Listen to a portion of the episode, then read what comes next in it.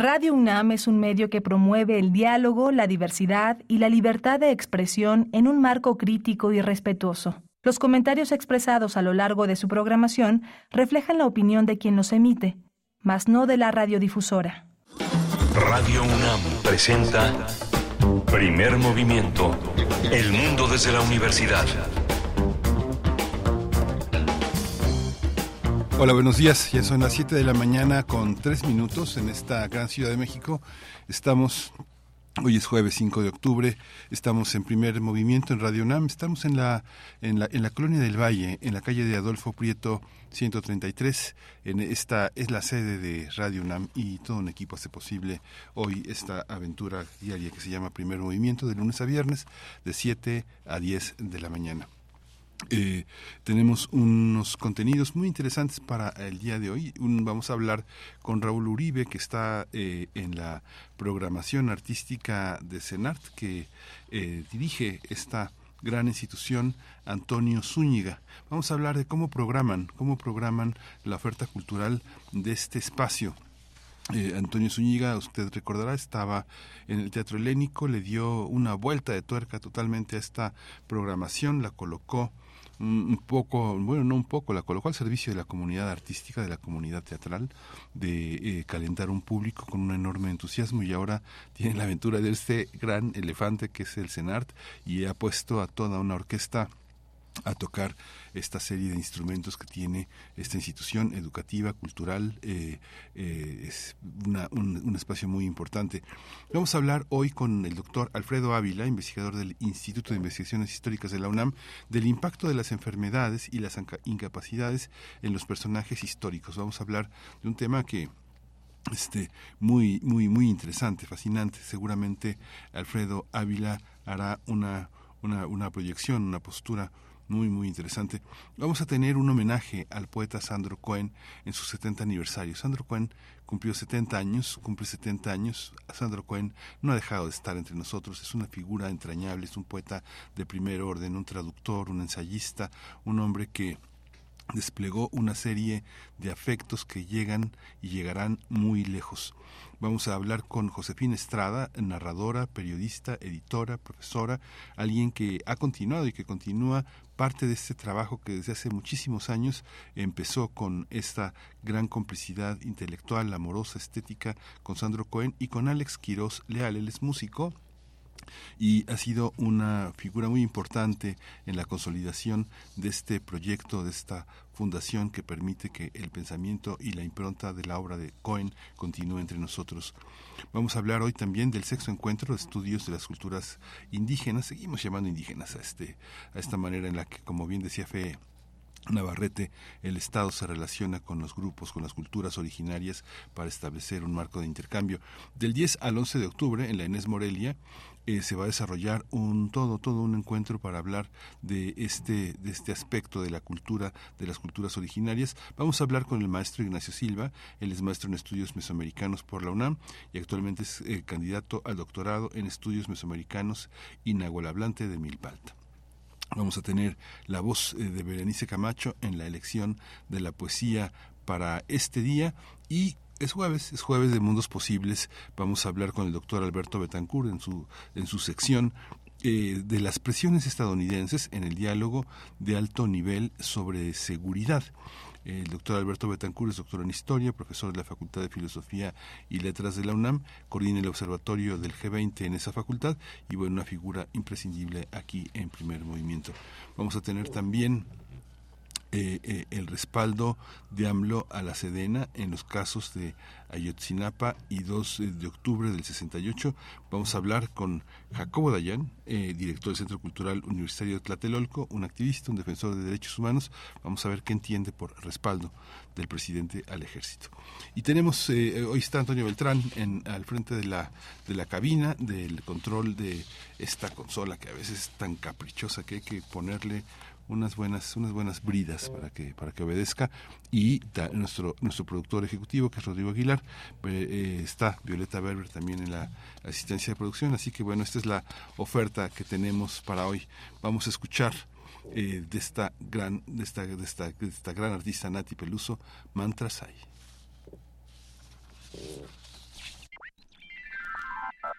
Thank. Ah. behind your curtain, look behind your curtain. I am in the birth of the moon time, look behind your curtain, look behind your curtain. I am in the birth of the moon time, look behind your curtain.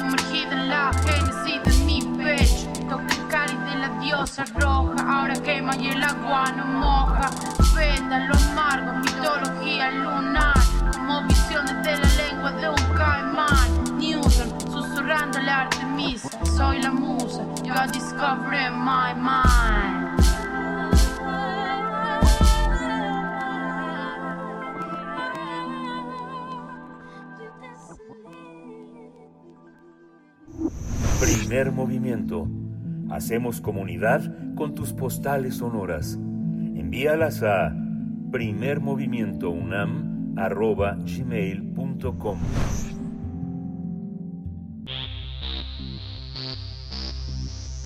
De festivales, ferias y más. Recomendaciones culturales. En, su oferta cultural de octubre, el Centro Nacional de las Artes, el CENART, que forma parte de la Secretaría de Cultura del Gobierno de México, va a ser sede del Festival Internacional Escenarios Suspendidos. Esta séptima edición del festival eh, empezó ya el primero de octubre y termina este fin de semana. Van, eh, son cinco presentaciones en las que participan agrupaciones del circo. Cuatro países están representados con clases magistrales y el público va a poder eh, presenciar cinco funciones gratuitas con estos talentosos artistas que vienen de varias partes. Eh, también va a ser el CENART el festival, parte del Festival de Tango en México. Hay tres sedes eh, de este gran festival. Eh, su edición número 12. Hay un programa que incluye conciertos, exhibiciones de baile, conversaciones, clases de tango. Y el sábado 7 de octubre va a haber una clase de tango exhibición además que también va a haber un conversatorio de Mariano Mores, Lolo, el compositor relámpago, que es una es una, una, una, representación muy, muy importante del tango y el domingo concluye con un homenaje a Esther Soler, eh, un, homenaje a Esther Soler recordando a Mario Mores, que va a contar con la participación de esta, de esta cantante en, eh, que es uno, uno de las eh, representantes también de este ejercicio tanguero. Y el 27 de octubre, a final de este mes, va a haber una exposición que se llama Cementera. Es una exposición de los dibujos adolescentes de Francisco Toledo. Es una muestra que contiene 80 dibujos fechados entre los años 50 y 60. Vamos a ver, vamos a ver al joven Toledo expresándose eh, todavía en, su, en su sede, en su país, en su mundo, en su universo que es Oaxaca, ¿no? este enorme país lleno de imaginaciones que nutrieron a Toledo y que en la adolescencia expresó con esos 80 dibujos. Va a haber otra, otras actividades que a final de mes también van a, eh, van a impactar en el CENART, que es un bazar, un bazar asiático que cuenta con la participación de las ocho embajadas que que conforman este este gran archipiélago de países asiáticos y bueno, van a ofrecer de todo, desde venta de alimentos, artesanías, como un poco las exposiciones que usted ha visto en Reforma, que son exposiciones o de estados o de países, esta vez va a ser en el CENART y va a ser una, un gran bazar. También hay una este también toda una serie de actividades que ofrece el Centro Nacional de las Artes y de y de las que nos va a hablar Raúl Uribe, su director de programación artística y a quien le doy la bienvenida. Buenos días, Raúl. Bienvenido buenos días al primer movimiento. Miguel Ángel, buenos días. Un, placer estar aquí. Pues muchísimas actividades. Hay una, hay una obligación de una institución tan enorme como el CENAR con teatros, institutos, estudiantes, de ofrecer una programación que, que, represente en parte de lo que es esta, esta, este gran ánimo cultural en nuestro país. Cuéntanos un poco cómo, cómo está conformada esta programación y si hay algún espacio de unidad entre ella, cómo, cómo se ha elegido, a, a dónde va, a dónde van todas estas presentaciones. Pues como sabes bien, el CENART es una de las instituciones líderes en la discusión cultural y artística de México, es un espacio de exhibición de las artes escénicas, de las artes gráficas, eh, para todas y todos los artistas mexicanos, y también es un espacio de encuentro con sus públicos, de diálogo, de convergencia, y como pues acaba de hacer de manera muy elocuente un, una mirada general a las actividades del CENART, pues se puede observar la vastedad de, actividades. ¿no? Vamos, por ejemplo, que ya lo dices muy bien, desde Cementera, que es una retrospectiva del maestro Toledo, de sus dibujos de juventud, ¿no? Eh, una mirada a este gran artista mexicano, fundamental para entender la gráfica contemporánea mexicana, amén de su trabajo eh, vastísimo como gestor cultural y formador.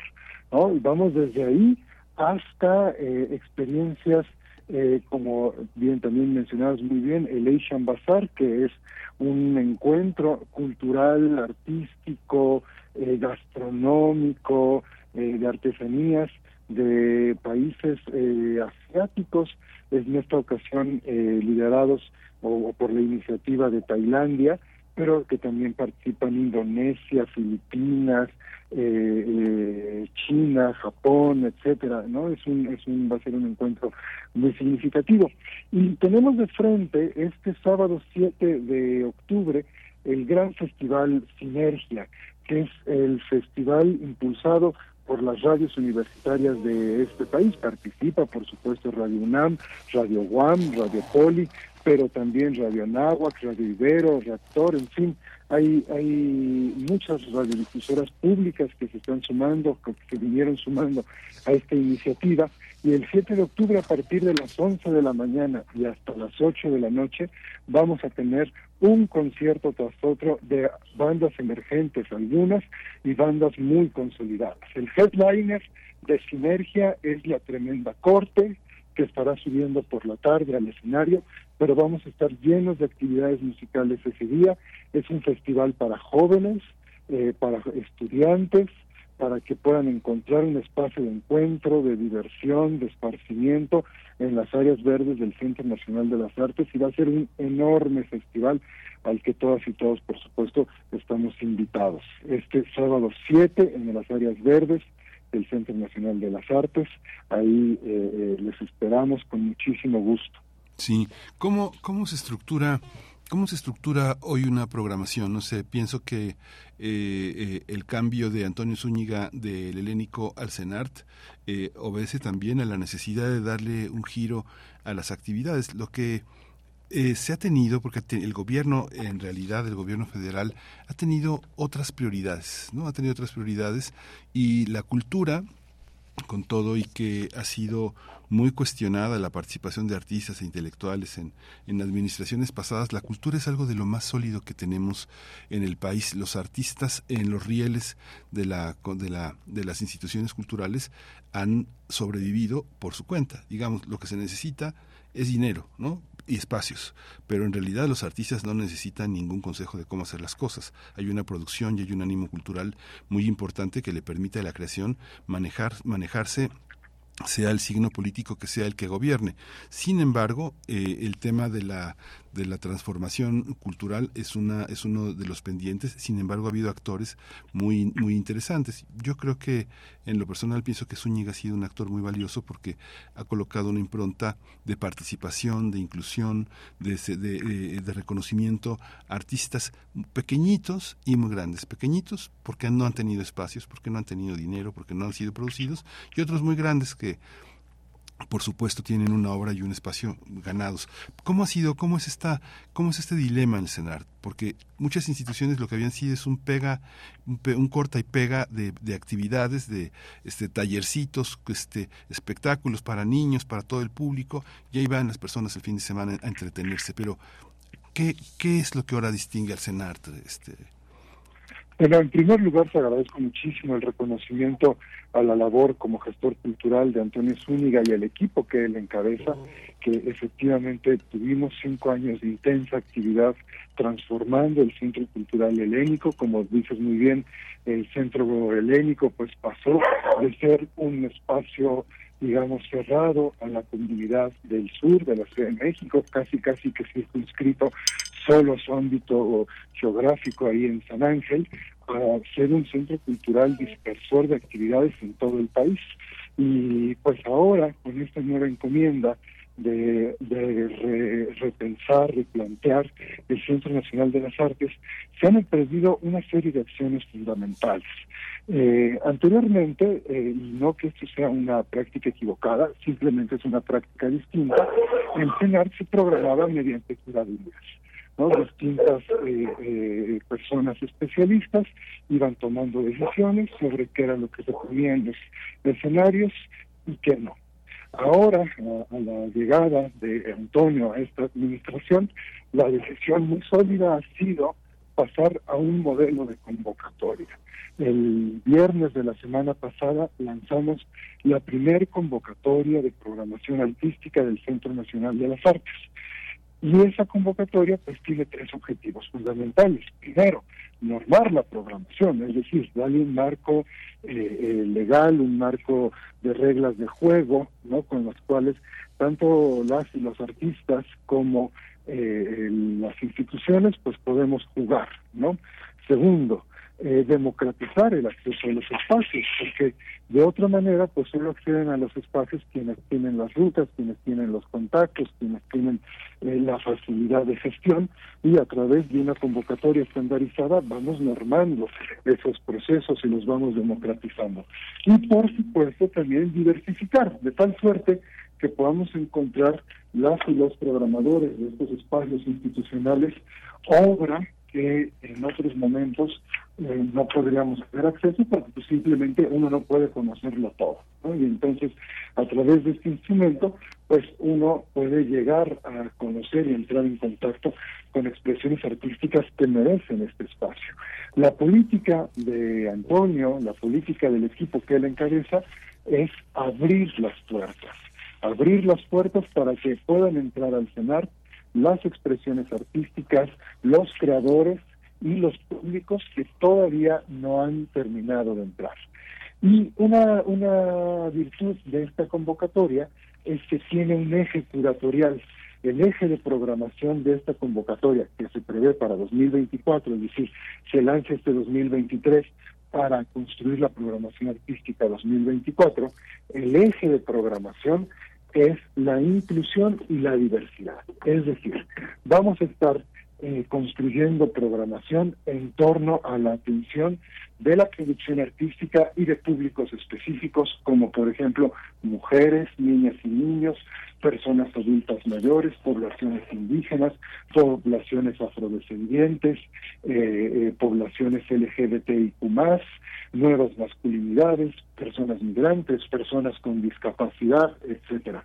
Como, como bien ha señalado, es muy necesario encontrar un mecanismo mediante el cual esa programación, pues como eh, eh dices, eh, y como decimos en mexicano, no quede chile, mole, pozole, ¿no? Dulce y manteca en este, en este ejercicio de copiar y pegar, ¿no?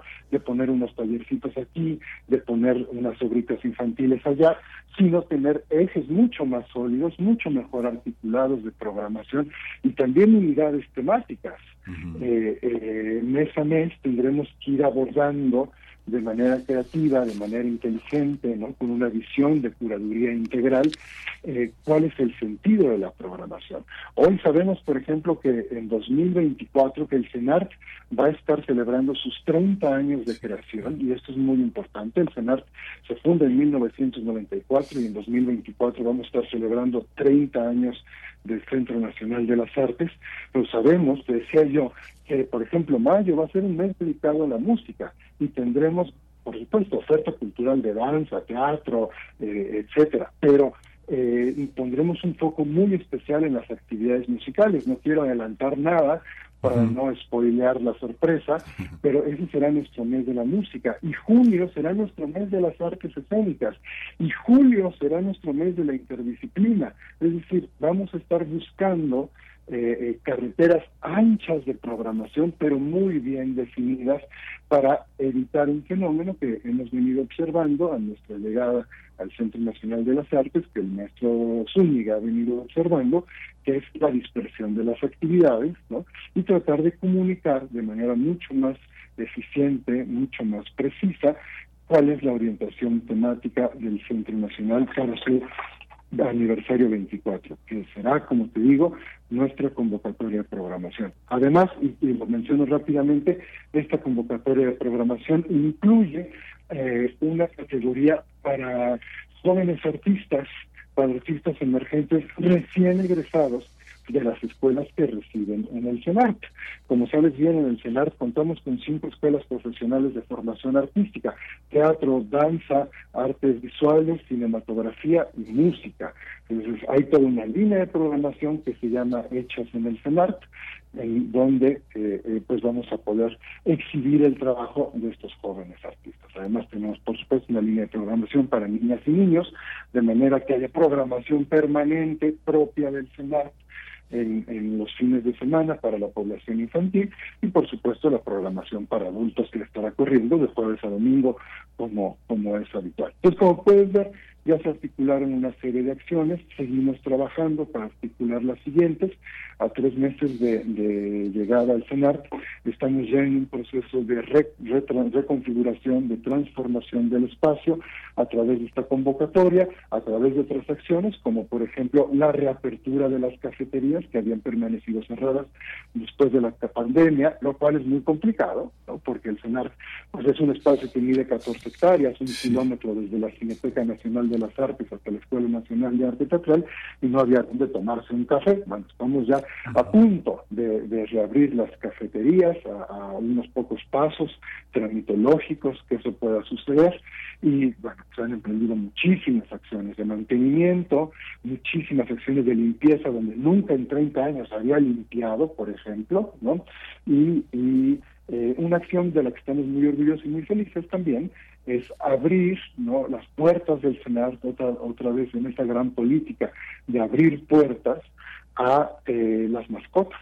Ahora las personas pueden disfrutar de ir al cenar con sus perros, con sus gatos, en áreas específicas, con reglas muy bien, muy bien planteadas, con mucho cuidado de la higiene, etcétera, etcétera. Todas esas normatividades están en nuestra página de internet para que las familias completas puedan disfrutar del cenar, ¿no? Porque ahora tenemos que entender que, las familias también están siendo pensadas desde los animales con los cuales compartimos nuestra vida y hay que abrir las puertas también a esa experiencia. Esas son algunas de las actividades de transformación del CENAR desde la programación, por supuesto también desde su política interna y algunas otras que tienen que ver con su vida académica también. Sí, y es que así como nos enteramos de las extraordinarias actividades que hay en materia de música, de danza, de teatro, sí conviene que nos enteremos de todo esto que dices, este Raúl, porque sí, eh, eh, el CENAR también fue eh, una, una muestra también de, de mucha de la impunidad del pasado. Si uno revisa los proveedores que llenaron las butacas,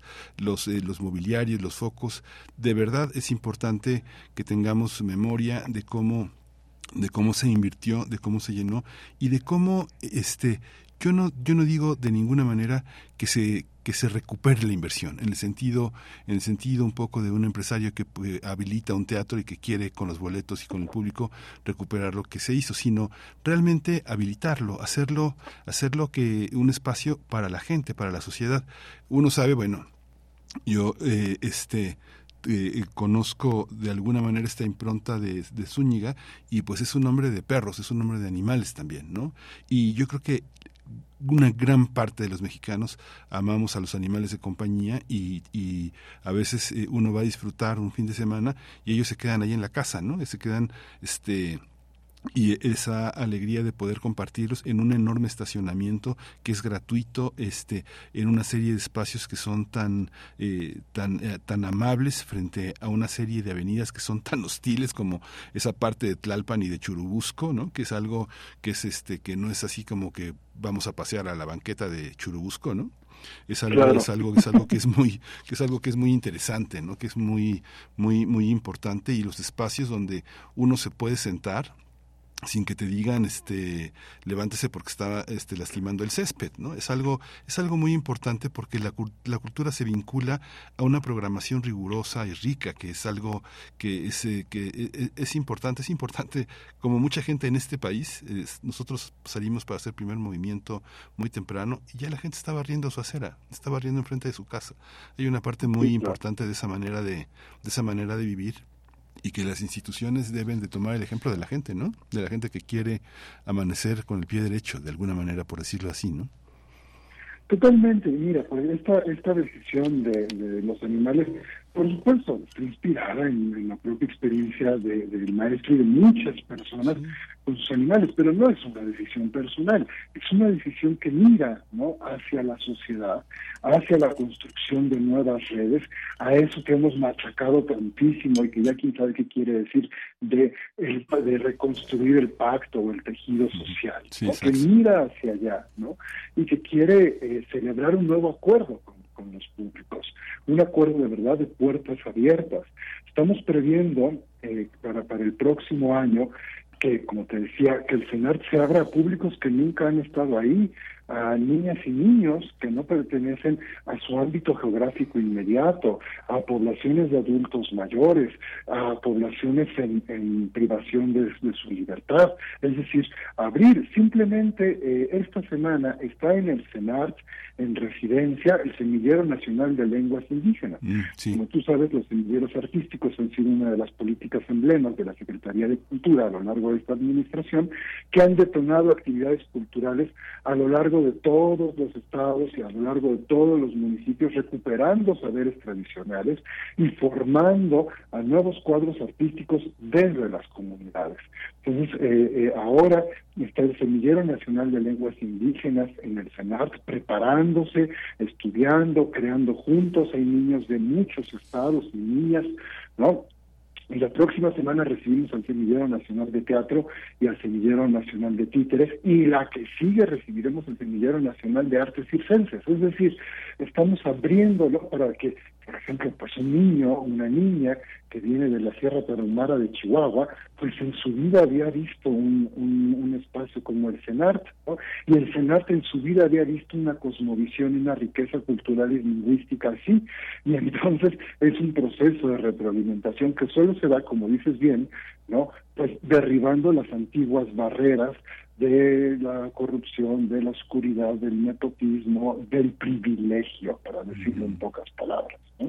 Esta, este, el Senat nació como un espacio eh, eh, para el privilegio y hoy más bien el Senat es el que se privilegia de abrir las puertas para todas esas, esas poblaciones, para todas las expresiones artísticas. Sí, sí, ojalá y se, digo ya solamente abrirlo y que la gente se vaya dando cuenta es importante porque ahí tiene un bastión también eh, muy interesante que es la que es el cine, un cine comercial, pero que también aglutina una, una enorme cantidad de visitantes que, eh, que llegan eh, con anticipación para escoger la programación, para poder desplazarse y que tienen una, una probada interesante. Yo creo que se va, se va construyendo de también con los propios artistas en una programación como esta también en la, en la que muchos artistas llevan a sus propios públicos, llevan a su, a su gente a verlos, como sucede en las artes escénicas, y que se encuentran con un espacio muy interesante. Esta parte también de, de hacer un espacio que que, es, que, puede ser, yo no lo sé, pero me imagino que así es, autosustentable en el sentido de tener una oferta, una oferta gastronómica de cafetería sustentable, interesante, ¿no? Esta cosa de que muchas cafeterías pues venden chácharas, chácharas que no contribuyen en nada a la alimentación de la gente con todo y que este hayamos crecido y nos gusten todas las frituras que hemos consumido a lo largo de nuestra vida, pero es interesante tener este este espacio, ¿no? Me imagino, por ejemplo, en el caso de nuestra universidad, tiene, tiene la tienda UNAM, por ejemplo, tiene la participación de muchísimos productores que no tendrían opción en el en este gran mercado tan voraz que todo lo que que todo lo que traga lo expulsa en el mismo momento no sino que hay un espacio eh, eh, de aceptación importante porque es, es interesante poder estar en un espacio cultural como ese, donde hay una librería tan extraordinaria, donde está una de las mejores librerías, bibliotecas de arte contemporáneo que existen en Latinoamérica. Es algo, es un privilegio verdaderamente estar ahí, ¿no? Y además rodeado también de los, de los jóvenes que se pasean ahí, que van a tomar sus clases de teatro, de danza, de este, todas las, todas las eh, eh música, todas las disciplinas que hay en el CENAR, ¿no, Raúl? Así es, bueno, eh, eh, de lo, de lo primero que comentabas, eh, también eh, clarificar, el cine comercial que estaba en el CENAR, eh, que pertenecía a, primero a una de las grandes empresas y luego a otra de las grandes empresas de distribución mexicana, ahora es la Cineteca Nacional de las Artes. Eh, Exacto, es sí. un espacio público, ¿no? Que, que por supuesto tiene una cuota, eh, tiene que, que tiene que sostener Sí. su inversión, ¿no? De alguna manera, pero pues, no es los costos Ujú. estas grandes empresas. Y por supuesto también tiene otra oferta, ¿no? Más pendiente hacia la cultura y por supuesto que su vocación a la recuperación, a la redifusión del cine eh, eh, nacional eh, mexicano, ¿no?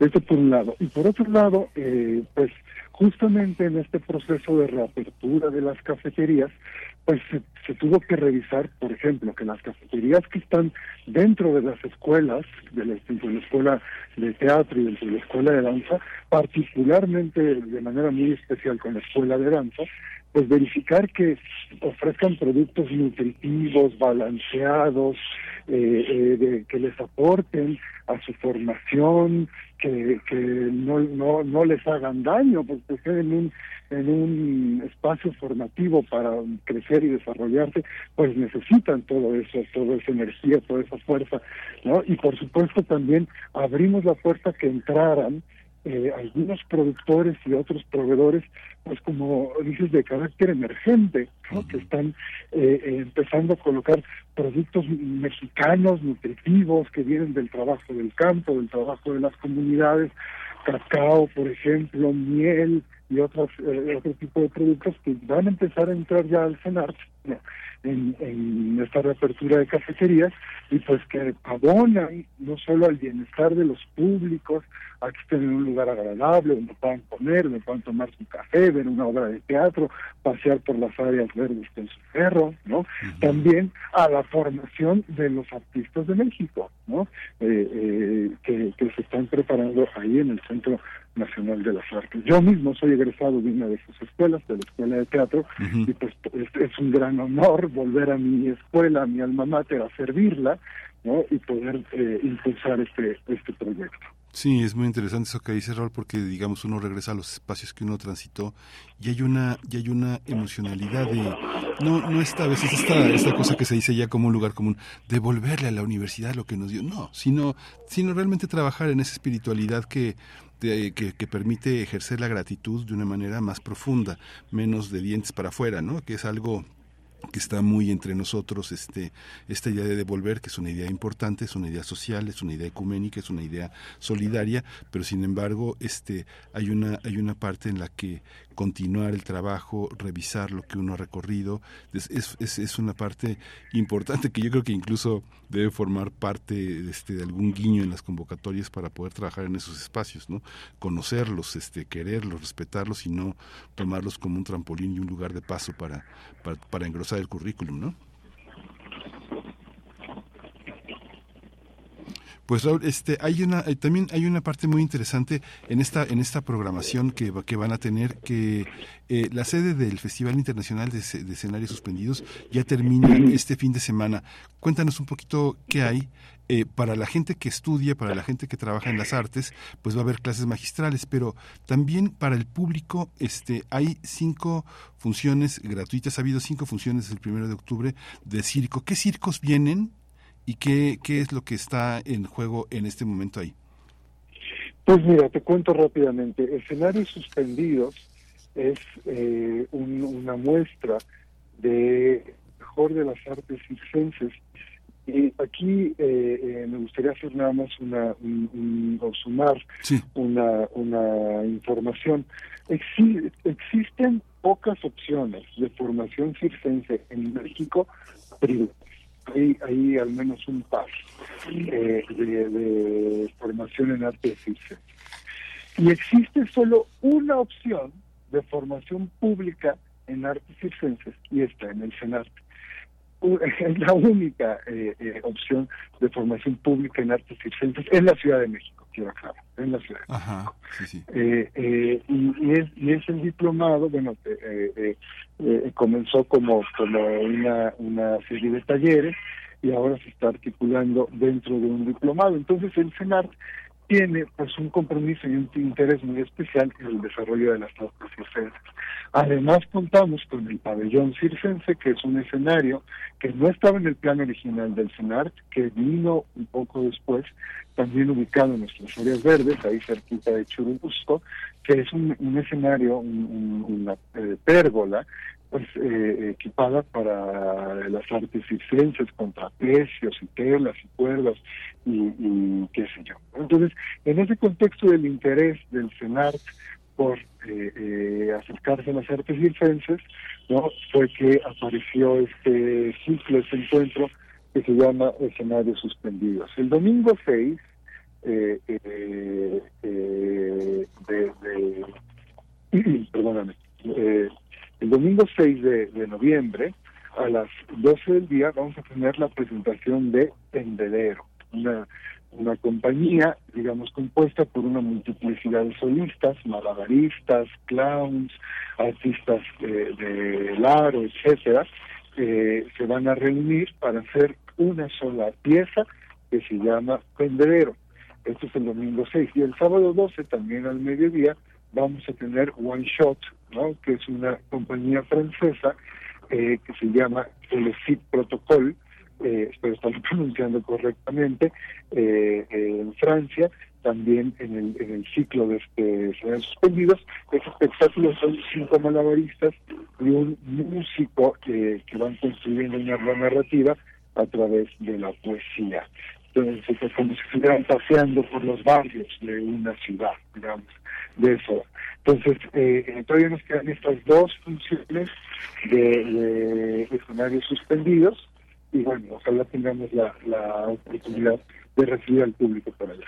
Sí, pues te agradecemos muchísimo esta, esta conversación, Raúl Uribe, director de programación artística del CENART.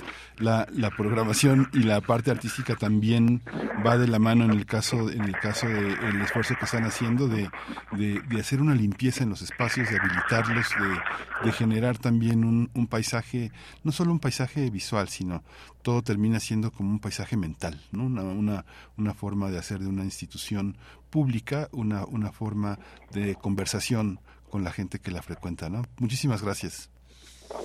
Gracias a ti, muchísimas gracias por el espacio y un abrazo a todas, todos y todas cariñosos desde el Senado. Muchas gracias.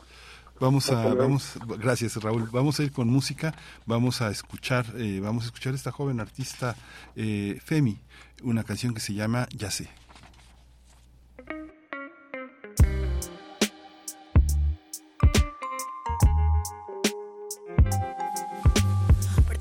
Otra vez algo tan simple. Bancame que me cambio tipo 10, te toco el timbre. Pensaba que esta vez podíamos ser lo que nos pinte. Pero salió al revés y ahora te está bajando Tinder.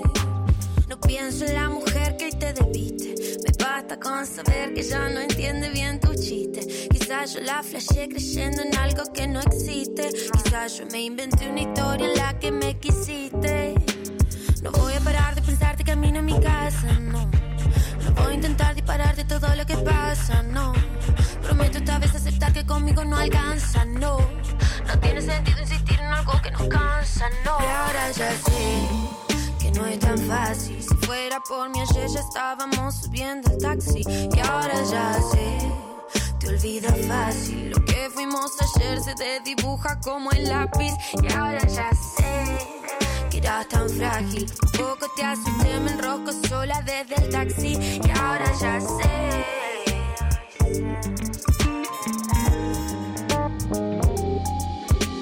Conmigo la primera desapareciste.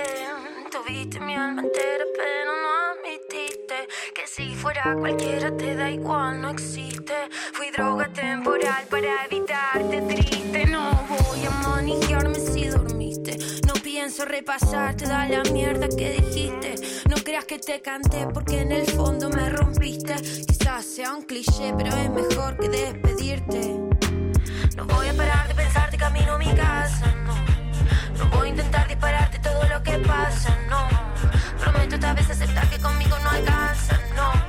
No tiene sentido insistir en algo que nos cansa y ahora ya sé no es tan fácil. Si fuera por mí ayer ya estábamos subiendo el taxi y ahora ya sé. Te olvida fácil lo que fuimos ayer se te dibuja como el lápiz. Ahora ya sé que eras tan frágil. Un poco te asusté, me enrosco sola desde el taxi. Y ahora ya sé.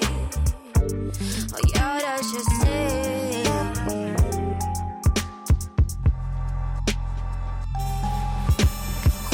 Jugando a ser dos arrogantes, mintiendo de forma elegante. Caí que es inútil pelearme, que el tiempo pasó, ya nada es como antes. Perdiéndome en cada detalle, pensando te entiendo este raye. Jurábamos algo divino y ahora me maquino fumando en la calle. Y ahora ya sé que no es tan fácil. Ahora ya sé, te olvida fácil. Y ahora ya sé que era tan frágil. Un poco te asusté, me enrosco sola desde el taxi yo. Primer movimiento. Hacemos comunidad con tus postales sonoras. Envíalas a primermovimientounam.gmail.com Todo es historia.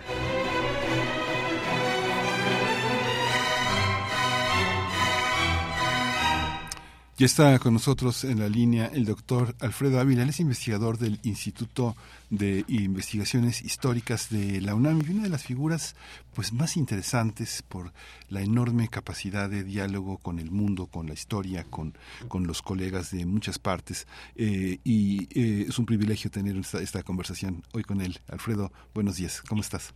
Miguel Ángel, ¿cómo estás? Pues ya me oyes un poco, un poco con la garganta, no, no en buen estado, pero, pero aquí están. Sí, Alfredo, un tema, un tema que has elegido para el día de hoy muy complejo y, y, que impacta, que ha impactado distintas sociedades, cuestionando sobre el sentido de la salud y la enfermedad de quienes las gobiernan y de quienes hacen su historia, ¿no?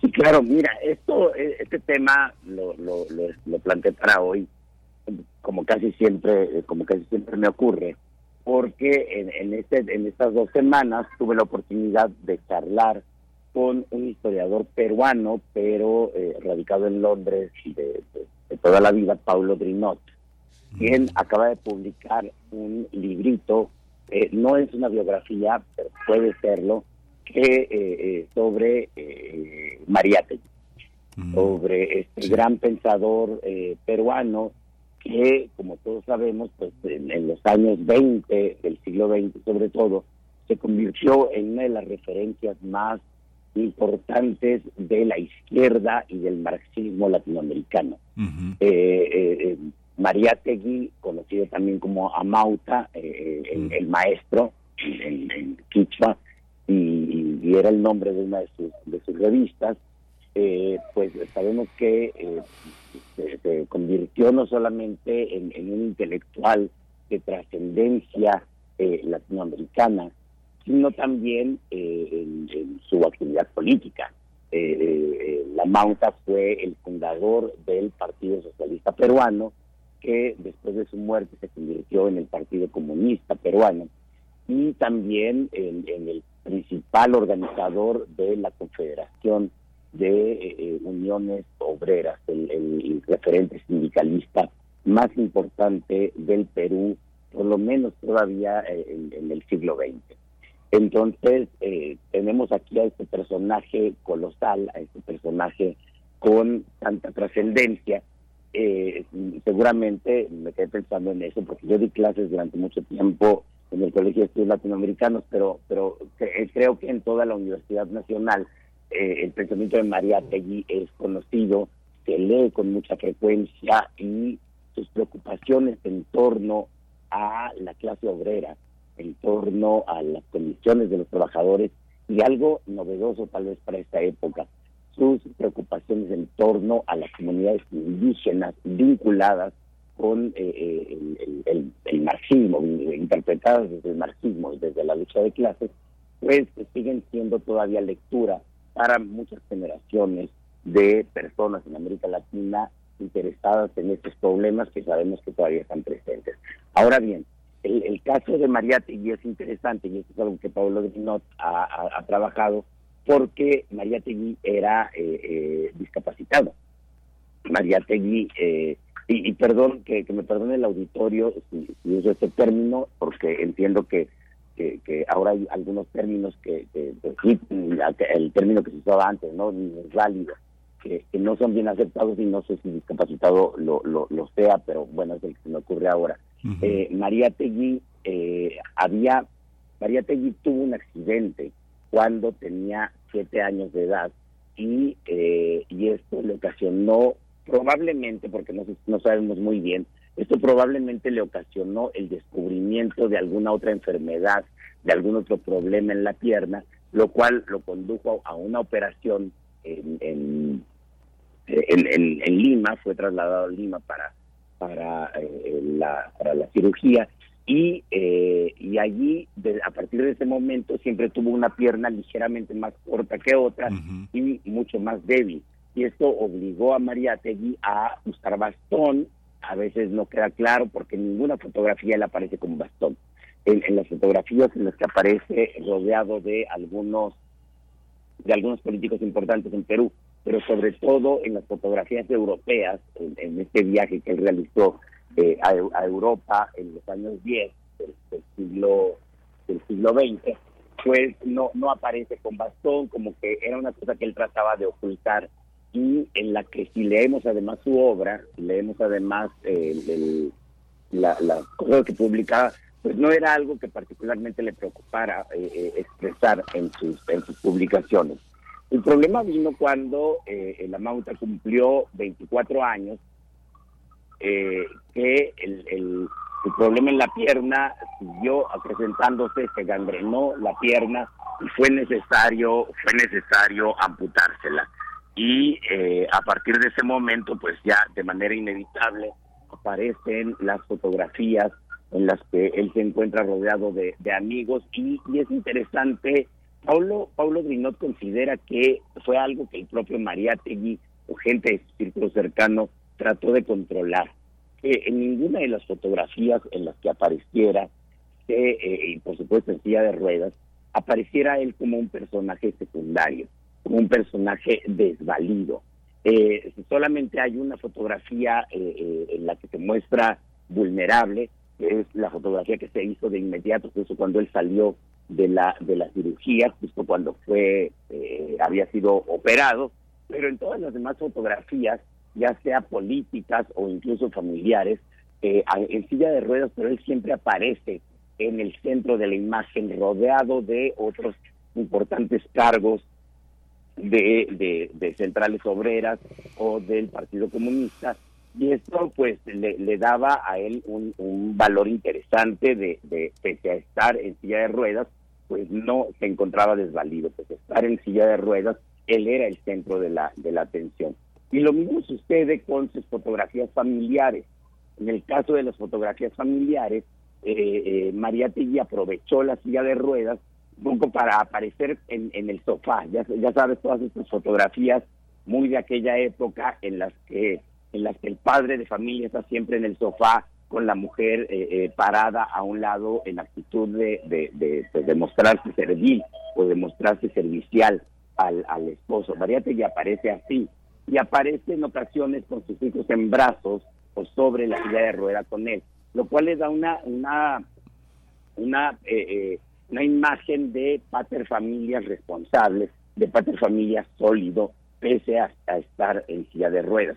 Y ahora, ¿por qué, ¿por qué tenía que transmitir esta imagen? ¿Por qué él se sentía obligado a transmitir esta mm. imagen? Pues porque eh, inevitablemente el, el, su, la, pérdida de la pierna, pero incluso antes, el, su cojera, eh, había, eh, había sido un elemento que usaban políticamente en su contra. Sabemos muy bien que cuando Haya de la Torre, el fundador del aprismo en, en Perú, se distanció de María Tegui, pues no solamente en público, sino también en mucha correspondencia privada, se refería en tono de burla a María Tegui, eh, diciendo o, insinuando en, la mayor parte de las ocasiones que era menos hombre que, los demás. Es menos hombre porque evidentemente le falta una parte de ser humano, la pierna, y, eh, y, esto lo hacía menos hombre. En uno de los discursos de Haya de la Torre, refiriéndose a María Tegui, eh, señalaba que Mariátegui había sido, por supuesto, el gran, el gran intelectual y que, y, que todas sus, todas sus ideas eran muy respetables y tal, pero que no era un hombre de acción. Y cuando, cuando decía no era un hombre de acción, eh, eh, lo, lo, dice con, con, una, con un tono de burla. No puede ser de acción porque, claro, no, no puede, no puede mover. Entonces, este tipo de, este tipo de, comentarios políticos pues resultaban resultaban eh, eh, eh, peligrosos para la carrera de un líder de un líder que como como les dije hace rato pues no solamente es, es, un intelectual que es la parte que ahora más reconocemos de María Tegui sino también un líder obrero y un líder partidista un líder comunista entonces él tenía un poco que cuidarse que cuidarse de esto la insinuación de ser menos hombre era una insinuación que además llevaba por supuesto, una carga de género eh, eh, tremenda. Eh, ya podemos imaginarnos. De ahí que en buena medida una de las respuestas de María Tegui fuera la publicación de esas fotografías en las que él se encuentra en su casa rodeado de sus hijos, con, con, su, con su mujer, para mostrar que no es menos hombre, pero ya en el sentido, en el sentido de la, de la convención de género que, pues era la predominante en, en aquella época y que, y que, bueno, sabemos que todavía sigue predominante en, en muchas partes del, del mundo. Entonces lo, lo, lo, que tenemos ahí es una discusión soterrada, es una discusión poco, poco visible sobre la incapacidad física de un político y cómo esto, eh, eh, cómo esto tendría impacto en su propia, en su propia obra, en su propio desarrollo como, como político y como dirigente. Ahora, ¿qué, ¿por qué más es importante la, la enfermedad en, en, el caso de María Tegui? Bueno, para empezar, porque la enfermedad lo llevó a la tumba muy joven. María Tegui no había cumplido 35 años cuando en 1930 eh, él estaba planeando un viaje a Argentina, que además es curioso, es un viaje a Argentina que siempre se ha interpretado como un, como un paso para llevar la lucha de la izquierda latinoamericana más allá del Perú para hacer que, que, María Tegui fuera menos provinciano, fuera menos peruano, se proyectara hacia otros países de América Latina, pero que en la correspondencia privada de María Tegui, eh, ha encontrado pues que uno de los motivos principales era la posibilidad de, eh, eh, de encontrar una prótesis para su pierna, de encontrar un tratamiento para la tuberculosis, de, eh, de sanar. Eh, si era algo que en la correspondencia se nota. Y eso es algo que también vemos eh, o se puede ver en la correspondencia de, eh, de, María Tegui con amigos y en, en, la correspondencia familiar. El dolor que tenía María Tegui. María Tegui padecía, sufría por la amputación. No, no, no, no se sabe, por Brinón no, no, no lo sabe, pero probablemente la propia amputación no estuvo bien hecha. por alguna razón, él mantuvo un, dolor permanente o casi permanente en los años que siguió vivo después de la después de la operación. Entonces, todas estas circunstancias pues también impactan en, en, su vida, también impactan en su, impactan en su, en su obra política, en su labor política, eh, y que tuvo que solucionar de distintas maneras. Por ejemplo, ante la imposibilidad de estarse trasladando a los edificios donde se, reunían los, los sindicatos y las comisiones obreras, eh, eh, instaló un teléfono en su casa. Instaló un teléfono en su casa, algo que en los años 20 del siglo XX pues era, era casi un lujo, para poder estarse comunicando constantemente desde su casa con, la, con los sindicatos y con las oficinas, las oficinas del partido sin tener que salir. Eh, pues en, suma, que se, trata pues de un, aspecto poco visto, poco apreciado, porque incluso no tuvo repercusión en el pensamiento de María Tegui, a diferencia de otros de otras personas que tuvieron enfermedades y que trataron de impulsar una legislación eh, eh, benéfica para las personas que tuvieran alguna discapacidad. en María Tegui no aparece nada de eso, no aparece ninguna propuesta sobre sistemas de salud, no, no era algo que estuviera en su pensamiento político, pero tuvo un impacto en su desarrollo como dirigente y en las críticas que se le hicieron en, aquella época, por no hablar de la parte más personal eh, eh, y más interior de, de, este personaje tan admirado en América Latina. Y esto, por supuesto, me hace pensar en muchos otros eh, en, muchos otros intelectuales o pensadores que, que, no se nos ocurre que tuvieran un problema como este. Mm. Para no ir tan lejos, Gramsci. Gramsci también tenía mm. tuberculosis, Gramsci también fue diagnosticado y gracias a que fue diagnosticado se le asignó una celda individual, no una celda colectiva, en donde pudo escribir buena parte de, de su obra, que no sabemos si lo hubiera podido escribir si hubiera estado en una celda en una celda colectiva en donde no, no, no había la posibilidad de llevar lápiz o papel. O pienso en el caso de México, en gente como Álvaro Obregón, que perdió un brazo, o en Antonio López de Santana, que de Santana, por lo menos yo tengo más testimonios, debe haberlos para Obregón, Felipe Ávila seguro lo sabe. Eh, en el caso de Santana, que se le amputó una pierna y que también sufrió dolores crónicos después de la, después de la amputación. Imaginemos el dolor todos los días en un político de ese tamaño. Entonces, claro, cada vez que se iba a, a, Magna de Clavo o a sus haciendas en, otra parte, pues no solamente es este político pícaro que, que, quiere pelear por el poder y luego lo deja, sino también efectivamente es un hombre, es un hombre que tiene, que tiene dolor. Y a partir de aquí pienso todavía más en las miles y miles de personas que padecieron enfermedades como la tuberculosis, que afecta, por supuesto, a los huesos, pero también a los pulmones, o los miles y miles de personas que participaron en todas esas guerras del siglo XIX o en el caso del siglo XX en la Revolución Mexicana o en el caso del Perú en la guerra con Chile y que terminaron y que terminaron perdiendo algún miembro o, o más de un miembro como consecuencia de la guerra y tuvieron que seguir viviendo así. Sí, qué fascinante, qué fascinante, qué de, qué de sugerencias, qué, qué, qué, qué relato tan inspirador. Y bueno, quienes eh, transitamos en la universidad, en la escuela, en, en, esta gran escuela, en la preparatoria o en el CCH, yo creo que de las primeras lecturas fueron los siete ensayos sobre la realidad peruana. María Tigui fue una figura fundamental y leía hace mucho tiempo que se conocía tan poco de la vida personal, había estado tan, tan, este, tan al margen. Y todo esto que comentas, ¿no? Digo, la novela de Serna, la novela de Serna sobre Santana, híjole, el dolor es uno de los protagonistas. Pero bueno, yo creo que queda pendiente mucha tarea sobre este tema. Muchísimas gracias, Alfredo Ávila. Siempre es un, una enorme lección hablar contigo. Miguel Ángel, mil gracias a ti y, bonito, bonito día y tarde. Muchas gracias. Nos vamos al corte. Regresamos en un par de minutos. Síguenos en redes sociales. Encuéntranos en Facebook como Primer Movimiento y en Twitter como arroba PMovimiento. Hagamos comunidad.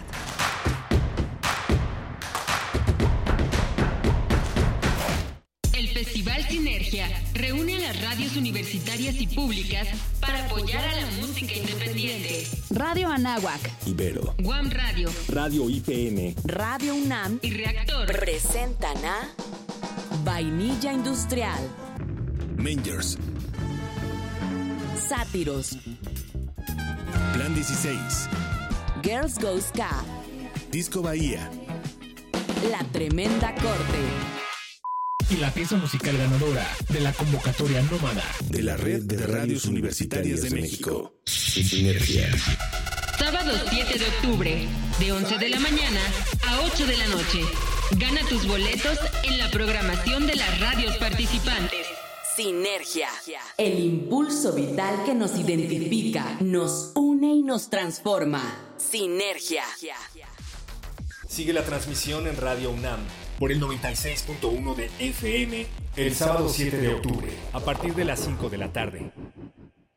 Si tienes familiares o amistades chilangas que viven fuera del país, no las dejes fuera de participar en las elecciones del próximo año. En el 2024, aunque estén lejos, podrán votar en la elección de la jefatura de gobierno y la diputación migrante.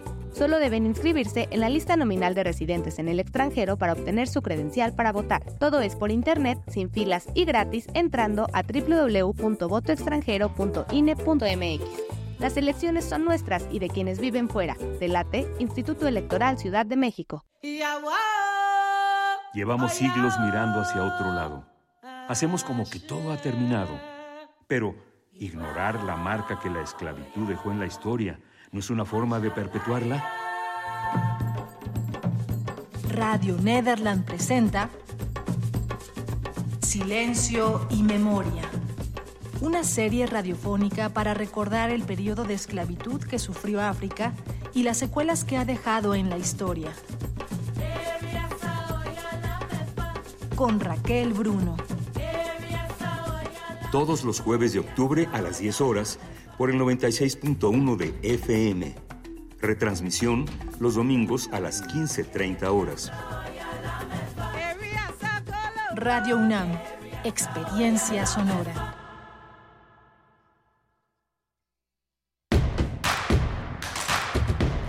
Queremos escucharte.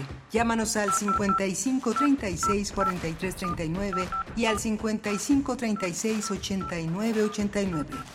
Primer movimiento. Hacemos comunidad. Hola, buenos días. Ya regresamos aquí a Primer Movimiento. Estamos en Radio UNAM. Es la segunda hora de Primer Movimiento. Estamos enlazados a la Radio Nicolaita, este espacio hospitalario que permite que eh, los contenidos de la segunda hora de Primer Movimiento se enlacen, se hermanen con este, con este espacio tan fundamental ya prácticamente medio siglo de Radio Nicolaita y que agradecemos todos los días poder estar en contacto con esta gran ciudad, esta Morelia tan hermosa, tan llena de historia y que forma parte pues de algo muy muy amplio que es el gran estado de Michoacán. Gracias, gracias colegas, gracias amigos de Michoacán, gracias Radio Escuchas Michoacanos por estar con nosotros. Estamos hoy en en la cabina de Radio UNAM, Antonio Beltrán está con nosotros eh, eh, en la cabina controlando los controles caprichosos, inesperados siempre es una es una es una es un privilegio tener esa posibilidad de estar en la parte técnica y en la parte ejecutiva de la producción está Rodrigo Aguilar acompañado de Violeta Berber en la asistencia de producción. Yo soy Miguel Ángel Quemain, mi compañera Berenice Camacho se integrará el próximo lunes, eh, el próximo martes, nuevamente con, con, nosotros. Está en una misión de contenidos, de indagación de muchísimas cosas, pero dejó hoy lista la poesía necesaria para compartir con ustedes una, eh, una una, una, una visión que es auténticamente reconciliadora con, con la vida, con la vida del espíritu y la música, con la poesía y con todos nosotros haciendo comunidad. Vamos a tener en esta segunda hora un homenaje al poeta Sandro Cohen en su 70 aniversario con la escritora Josefina Estrada, narradora, periodista, editora, profesora una, una mujer que también ha decidido eh, no solo su vida creativa, sino eh, darle continuidad a la enorme vida fecunda y continua de Sandro Cohen, eh, alimentando todo lo que él hizo a lo largo de su vida, que fue enseñar, que fue crear, que fue editar, que fue mostrarnos un mundo, un mundo que no era tan fácil, tan accesible a los ojos. Y Alex Quiroz Leal, que él es un músico, él es un diseñador, también está dedicado a que esta obra de Sandro Cohen se multiplique y tenga distintos lenguajes, uno de ellos el musical. Vamos a tener también el sexto encuentro de estudios de las culturas indígenas el 10 y 11 de octubre en la ENES Morelia con el maestro Ignacio Silva. Él es maestro en estudios mesoamericanos por la UNAM, también está haciendo su está por doctorarse en estudios mesoamericanos. Es un hombre que también es un hablante del náhuatl, un hombre de Milpalta en la Ciudad de México, así que va a ser muy interesante poder conversar sobre este encuentro en la ENES Morelia. Pues vamos a nuestra nota nacional, este homenaje importantísimo a Sandro Cohen en su 70 aniversario. Primer movimiento. Hacemos comunidad con tus postales sonoras. Envíalas a primermovimientounam.gmail.com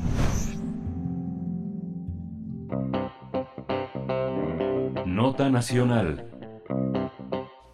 el poeta, narrador, editor y traductor naturalizado mexicano de origen estadounidense Sandro Cohen fue autor de muchos libros, muchísimos, pero tal vez uno de los títulos que está entre nosotros, poetas o no, es eh, Redacción sin dolor para aprender a escribir con claridad y precisión. También fundó Colibrí y fue profesor investigador. Bueno, Colibrí, una editorial muy importante que eh, eh, dio una vida a muchísimos autores, a muchísimos proyectos literarios que de otra manera no hubieran salido a tiempo en el momento que les tocaba. Sandro también eh, fue profesor investigador en la Universidad Autónoma Metropolitana en Azcapotzalco, una figura imprescindible en la formación de esa especialidad y de esa maestría en literatura mexicana que él conoció como pocos en este país de una manera también generosa y prolífica. Sandro Cohen nació en Nueva Jersey en 1953, a los 19 años llegó a México, se nacionalizó mexicano y una década después, en 1982, ya era mexicano y empezaba a desplegarse una obra.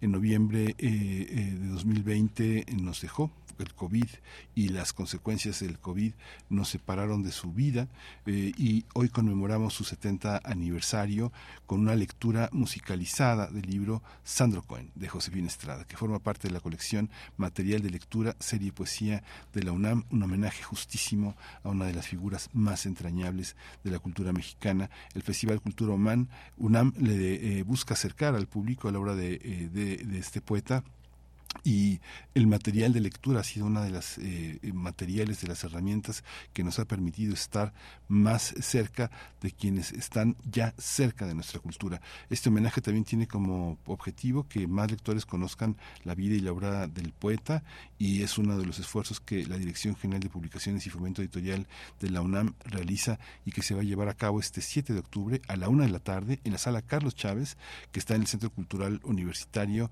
de nuestra Casa de Estudios bueno, forma parte de este festival tan importante y vamos a conversar. Están en la línea para hablarnos de este libro Josefina Estrada, que es narradora, periodista, editora, profesora y bueno, una, una, conocedora fundamental de la obra de, de Sandro y, parte de esta selección. Josefina, muchas gracias por estar aquí. Bienvenida. Buenos días. Buenos días, Miguel Ángel. Eh, mira, el material de lectura. Déjame presentar, déjame dar la, bienvenida a Alex Quiroz Leal, que también está con ah, nosotros. Este, Alex Quiroz Leal, buenos días, bienvenido, buenos días. Buenos días, buenos días, gracias. Gracias. Cuéntanos, Josefina, perdón que te interrumpa, pero para presentar a Alex. El material de lectura lo hizo, lo compiló Manuel Becerra, un poeta que fue alumno de Sandro en su talleres literarios por muchos años. Y eh, fue el último libro que se el libro de Becerra el último libro que se publicó en la colección de poesía eh, Sandro tenía planeado empezar a publicar a jóvenes poetas.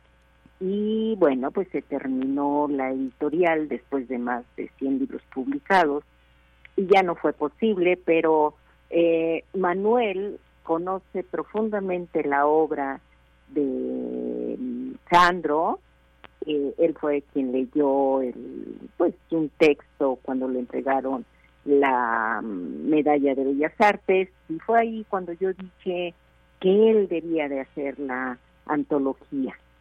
Y bueno, pues creo que no no fue fácil elegirla.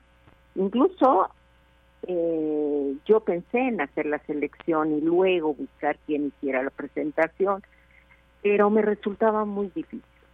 Lo que yo podría hacer, un título tentativo, serían eh, los poemas que Sandro me escribió o los poemas de la musa, pero más allá no no podría elegirlos. Son realmente me parecen muchísimos los poemas que podrían entrar en una antología.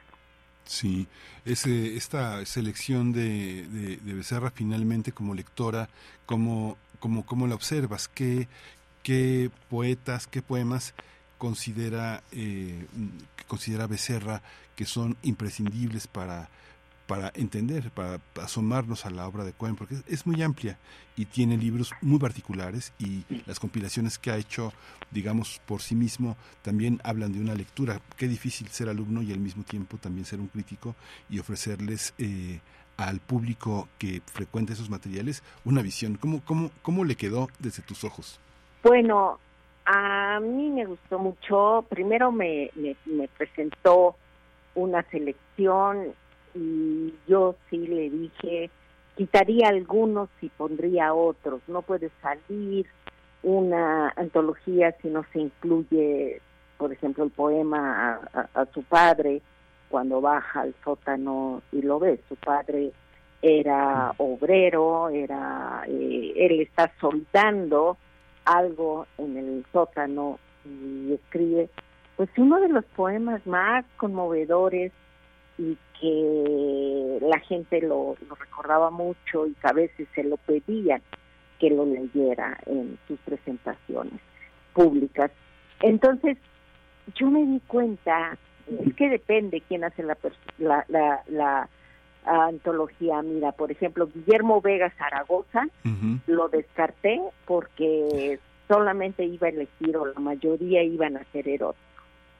Y a mí, aunque Sandro escribió muchos del, erotismo, la pasión, el deseo, no me parece, lo que yo puedo entender, que sea como que eso lo caracterizara. Eh, eh, entonces, Manuel también eligió otros eróticos y yo le dije lo mismo. No, no, no creo, no creo que eh, sobresalga, pero pues son jóvenes y se fijan en esto. Y, me parece, en la pasión, en el deseo, pues, pero me parece que eh, eh, hay un Sandro espiritual que no ha sido muy bien revisado y que está, todo el libro Línea de Fuego es su acercamiento al judaísmo, su profunda religiosidad que tuvo en esa etapa, y que además la ejercía como como el buen hombre, como el, buen hombre que debemos ser cuando estamos cerca de alguna religión o de Dios, en la creencia de Dios. Y él nunca menciona exactamente que es de Dios, pero es, es eso, es el ser humano que está acercándose con humildad y maravilla a, ese, a Dios. Y mira, eh, es muy difícil elegir algunos poemas de ahí. Este, es de verdad policémico, podríamos decirlo.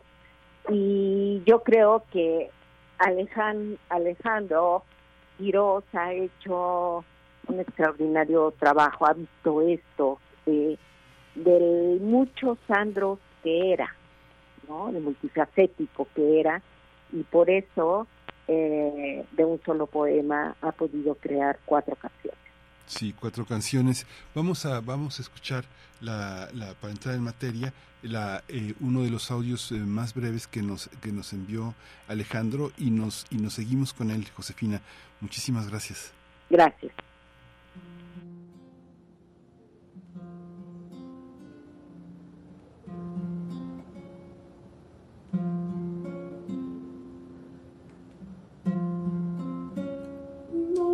Jesus.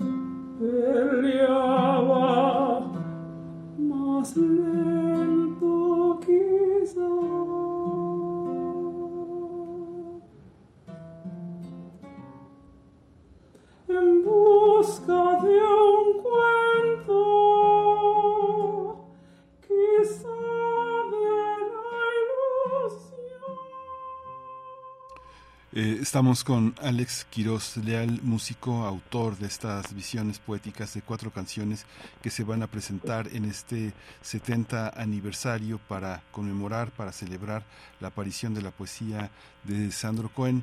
Eh, Alex Quiroz Leal, eh, cuéntanos ¿qué, qué escuchamos y qué es lo que, que cuál es la dificultad de ponerle música a unos poemas de un escritor tan complejo, porque había una cuestión también geométrica, abstracta, musical, rítmica en la poesía de Sandro Cohen que no era únicamente este esa, esa, eso que podemos entender con una frase que la hace legible, sino que la hace audible, que la hace visible, que la hace entrar en otras dimensiones que la que la poesía también nos provoca. Cuéntanos, Alex. Eh, buenos días, este sí, gracias.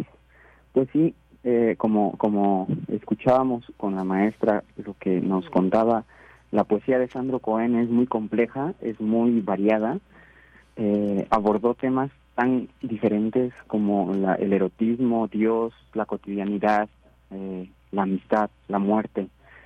Y bueno, sí, musicalizar o, crear música a partir de, de, la obra poética de Sandro es complejo por esto, porque su poesía ya en sí es compleja. Entonces, esto que escuchamos y que vamos a escuchar más completo el, sábado es una colaboración con una cantante y directora coral que se llama Rita Regina Rosales y creamos en colaboración, eh, estamos construyendo estas canciones eh, bajo esta, esta búsqueda de tratar de encontrar diferentes aproximaciones a un mismo texto. Eh, es, un, es una nueva manera que encontramos. Eh, normalmente los ciclos de canciones suelen ser diferentes poemas bajo un mismo estilo musical y esta vez tratamos de usar este, este poema que se llama No supe en qué momento, está en el libro Flor de piel em, y, y esa es la intención, tener un texto como, como si fuera una entidad poética y aproximarnos y interpretarlo desde diferentes perspectivas musicales. Cada una de las canciones eh, busca una esencia diferente, un estilo diferente, eh, buscando eso, un homenaje a una sola persona que tenía diferentes, podríamos pensar personalidades, pero bueno, pues creo que todos tenemos diferentes perspectivas, tal vez Sandro en este en este momento eh, que es el poeta como poeta, como editor, como maestro, como amigo. Eh, entonces, esta multiplicidad que se crea a partir de un ser humano con diferentes personalidades, diferentes eh, relaciones y, y, en este caso Sandro, que es tan complejo y que su poesía aborda diferentes temáticas, pues buscamos eso con la música. Mm, también utilizamos este poema que, que tiene todo un discurso en, en, cuanto a la versificación. Mm, la métrica tiene, tiene una estrecha relación con el tema del poema. Entonces ha sido una, un ejercicio de composición colectivo, pero también interesante a partir de pensar que, que el tema generador pues es el poema. Sí, es muy complejo porque además, además este tienes eh, la, la, voz, ¿no? Con unas características muy precisas que no sé si sea correcto decir que forman una especie de, de, contrapunto, que son equidistantes a la, a la parte instrumental y por lo que acabamos de escuchar, a una parte instrumental que está sostenido también en, en lo electrónico. ¿Es así, Alex? Así es, sí. Este, claro, e, esta, esta que acabamos de escuchar está generada eh, así, de esa manera, de una manera de contrapunto, que esto representa eh, dos melodías independientes que van dialogando entre ellas. Eh, claro, es el diálogo, en este caso, de, de, la voz de la cantante, la soprano, con el acompañamiento de la guitarra. Entonces, sí es, es una suerte de diálogo, de, de, de conversación musical entre las líneas de la voz y entre las líneas de la guitarra. Hay otras canciones en las que la fórmula eh, busca otro tipo de procedimiento que más bien es melodía acompañada, en la que la melodía eh, la soprano crea su melodía con la letra y, la guitarra solo acompaña de alguna manera esta melodía. Fíjate que aquí en primer movimiento tenemos una sección poesía necesaria y la acompañamos con música, ¿no? Y recuerdo mucho porque tuve la fortuna de tomar clases con Sandro Cohen y a veces decía, a ver, vamos a, vamos a ver un poema, ¿no? No decía vamos a leer un poema, sino vamos a ver un poema y vamos a tratar primero de escucharlo y luego de entenderlo, ¿no? Y a, a veces Sandro, con esa equivalencia de lo musical, pensaba en la compañía de la música con el poema y no necesariamente la música parecía que tuviera que ver con ese poema. Sin embargo, cuando se veía la estructura geométrica, la estructura abstracta de la pieza musical, estaba en armonía con el poema que habíamos acabado de leer o que, o que, o que oír, ¿no? Porque es un poco así. ¿Cómo, cómo fue el proceso y cómo, cómo, lo, cómo lo enfrentas ahora con una pues con una de sus críticas y defensoras fundamentales que es la que, es la maestra Josefina que la maestra Josefina Estrada que también debe de ser una una este una complejidad en esta relación de alguien que conoce y que quiere tanto esa obra no es, debe ser difícil dar esos pasos autónomos no Perdón que te esa pregunta tan difícil, Alex, pero de pronto es, así la vida, ¿no? es pues, decir, esto no le gustaba a Sandro, o esto sí le gustaba a Sandro. ¿Sí? Cuéntame, Alex. Ajá, bueno, este, Sandro, Sandro era un gran melómano, eso es importante destacarlo y recordarlo. Sandro conocía perfectamente la estructura musical, era un pianista bastante talentoso que, que, tocaba al piano Beethoven, Chopin, Bach, este, Rachmaninoff. Entonces Sandro conocía eh, la, el lenguaje musical, y la estructura, incluso la estructura de composición de canciones, de leads, de, canciones, de, la ópera. Eh, fue un gran ah, asistente a la ópera, tanto en, Nueva York como después aquí en, la Ciudad de México. Entonces, eh, por fortuna, tuve contacto con él y tuvimos muchas conversaciones sobre música eh, y bueno, también sobre poesía. Entonces eso, eso me ayudó de alguna manera a tener líneas en las que él podía pensar de encuentro entre la música y entre la poesía. Eh, por supuesto, la rítmica fue un elemento que él dominaba perfectamente, la rítmica tanto en el, en el área musical como en, en, la métrica. Entonces, me parece que, que él entendía que el ritmo era uno de los elementos eh, fundamentales no solamente para la música y para la poesía, sino en la vida también. Sandro también fue un corredor, eh, maratonista en algún momento y después se volvió ciclista. Entonces creo que entender que la música y la poesía fluyen y se mueven como si fuera un movimiento físico en el espacio, eh, ayuda a entender que también se pueden encontrar uniones o convergencias y después divergencias y después otra vez encuentros y desencuentros entre la armonía, entre las melodías, entre los ritmos. entender esa complejidad dentro del universo sonoro que Sandro no solamente estuvo expuesto, sino que aprendió y luego reprodujo en su poesía, em, ayuda, ayudó bastante al proceso de composición. y también hacer como una exploración profunda en, en todo su material poético.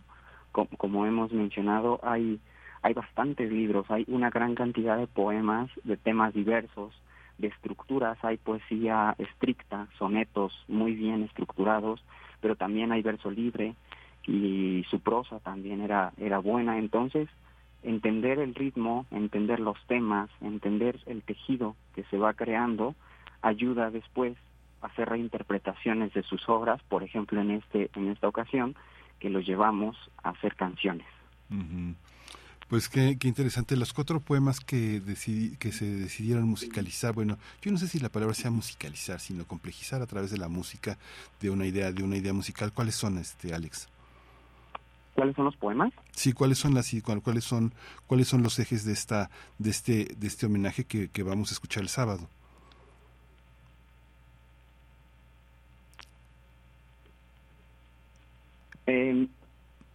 Tenemos solo un poema. Esta, Ah. esta fórmula que había mencionado es solo un poema em, que buscábamos eso, explorar diferentes aproximaciones. Es un solo poema en el que, eh, al ser una, es un proceso muy per- particular porque eh, yo, yo soy compositor, pero también la cantante es compositora, es cantautora. Entonces, eso ayudó mu- mucho a tener un proceso colectivo. Eh, sí, es, es- son composiciones, eh, pues sí, entre tres personas, porque Sandro puso la letra y ella y yo creamos en conjunto la música. Entonces, eh, partimos de ejercicios de improvisación, de aproximación a, a diferentes interpretaciones del mismo, del mismo texto, eh, y después fuimos dando forma a, las cuatro canciones. Como dije, cada una de las cuatro busca representar cosas diferentes.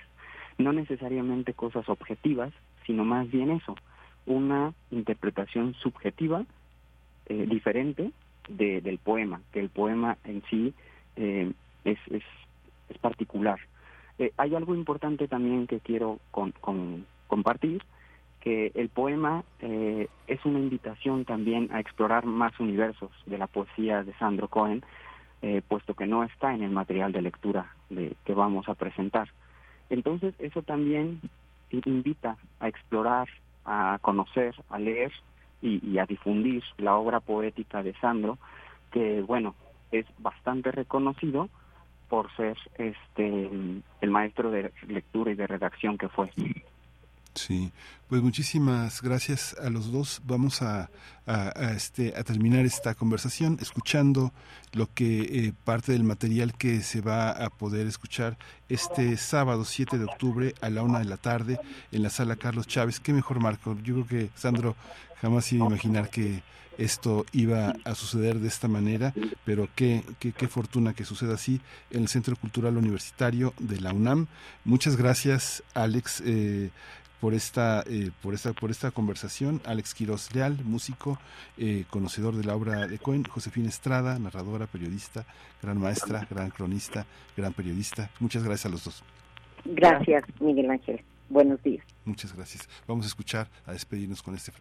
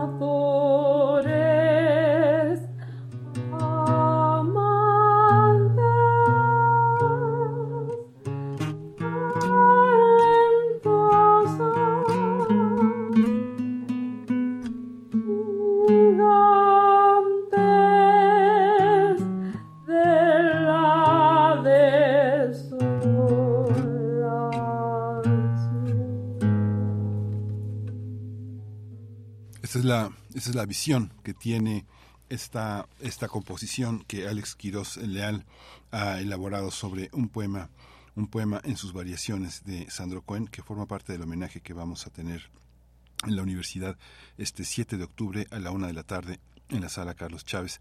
Muchas gracias a los dos, a Josefina Estrada, a Alex Quiroz Leal, por mantener la fuerza de esta, de esta palabra, de esta música, de esta poesía que caracterizó a Sandro Cohen. Vamos a ir, vamos a hacer una, una, una pausa dentro de la curaduría de la propuesta musical de la producción en este día, Manuel Medrano con La mujer que bota fuego. Huele ti mi palma y mi mano hasta la punta de los dedos, la espalda y los pies hasta la punta de los pelos, mi sábana, mi almohada y mi perro, mi espíritu, mi alma y mi credo, mis palabras, mi espacio y mi tiempo se han congelado hasta mis huesos del sabor a fucsia que tienen tus besos. No puedo quitar el olor de ti, de mis sábanas nuevas, de mi cojín, de esa prenda que usabas después del amor. Antes de dormir, no sé entre mi espalda y mi pecho pueda guardar ese secreto que gritábamos anoche tú y yo. Antes y después del sol, si alguien supiera que daría mi vida entera por estar contigo de nuevo, porque tú eres la mujer que bota fuego, eres la mujer que bota fuego cuando en mi cama nos sacudemos, eres la mujer que se enloquece cuando el ombligo le beso, eres la mujer que bota fuego cuando cama se suelta el pelo, eres la mujer que tiene todo el derecho sobre mí.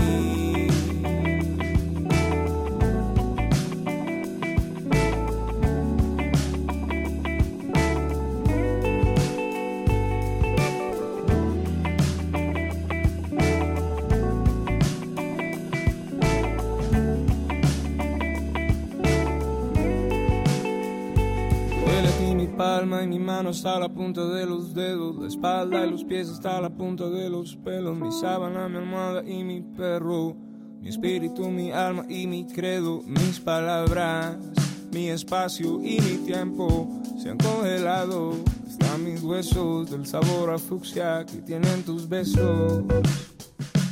No puedo quitar el olor de ti, de mis sábanas nuevas, de mi cojín, de esa prenda que usabas después del amor. Antes de dormir, no sé entre mi espalda y mi pecho pueda guardar ese secreto que gritábamos anoche tú y yo. Antes y después del sol, si alguien supiera que daría mi vida entera por estar contigo de nuevo, porque tú eres la mujer que bota fuego, eres la mujer bota fuego cuando en mi cama nos sacudemos, eres la mujer. Que se enloquece cuando el ombligo le beso, eres la mujer que bota fuego cuando en mi cama se suelta el pelo, eres la mujer que tiene todo el derecho sobre mí.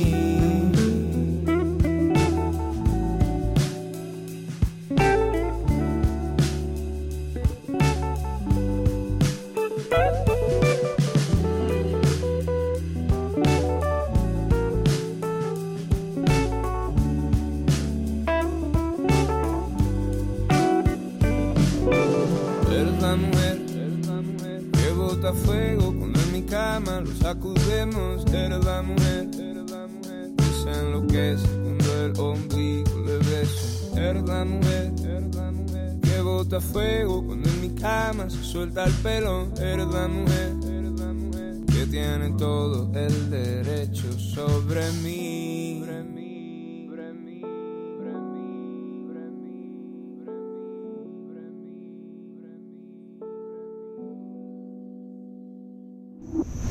Primer movimiento.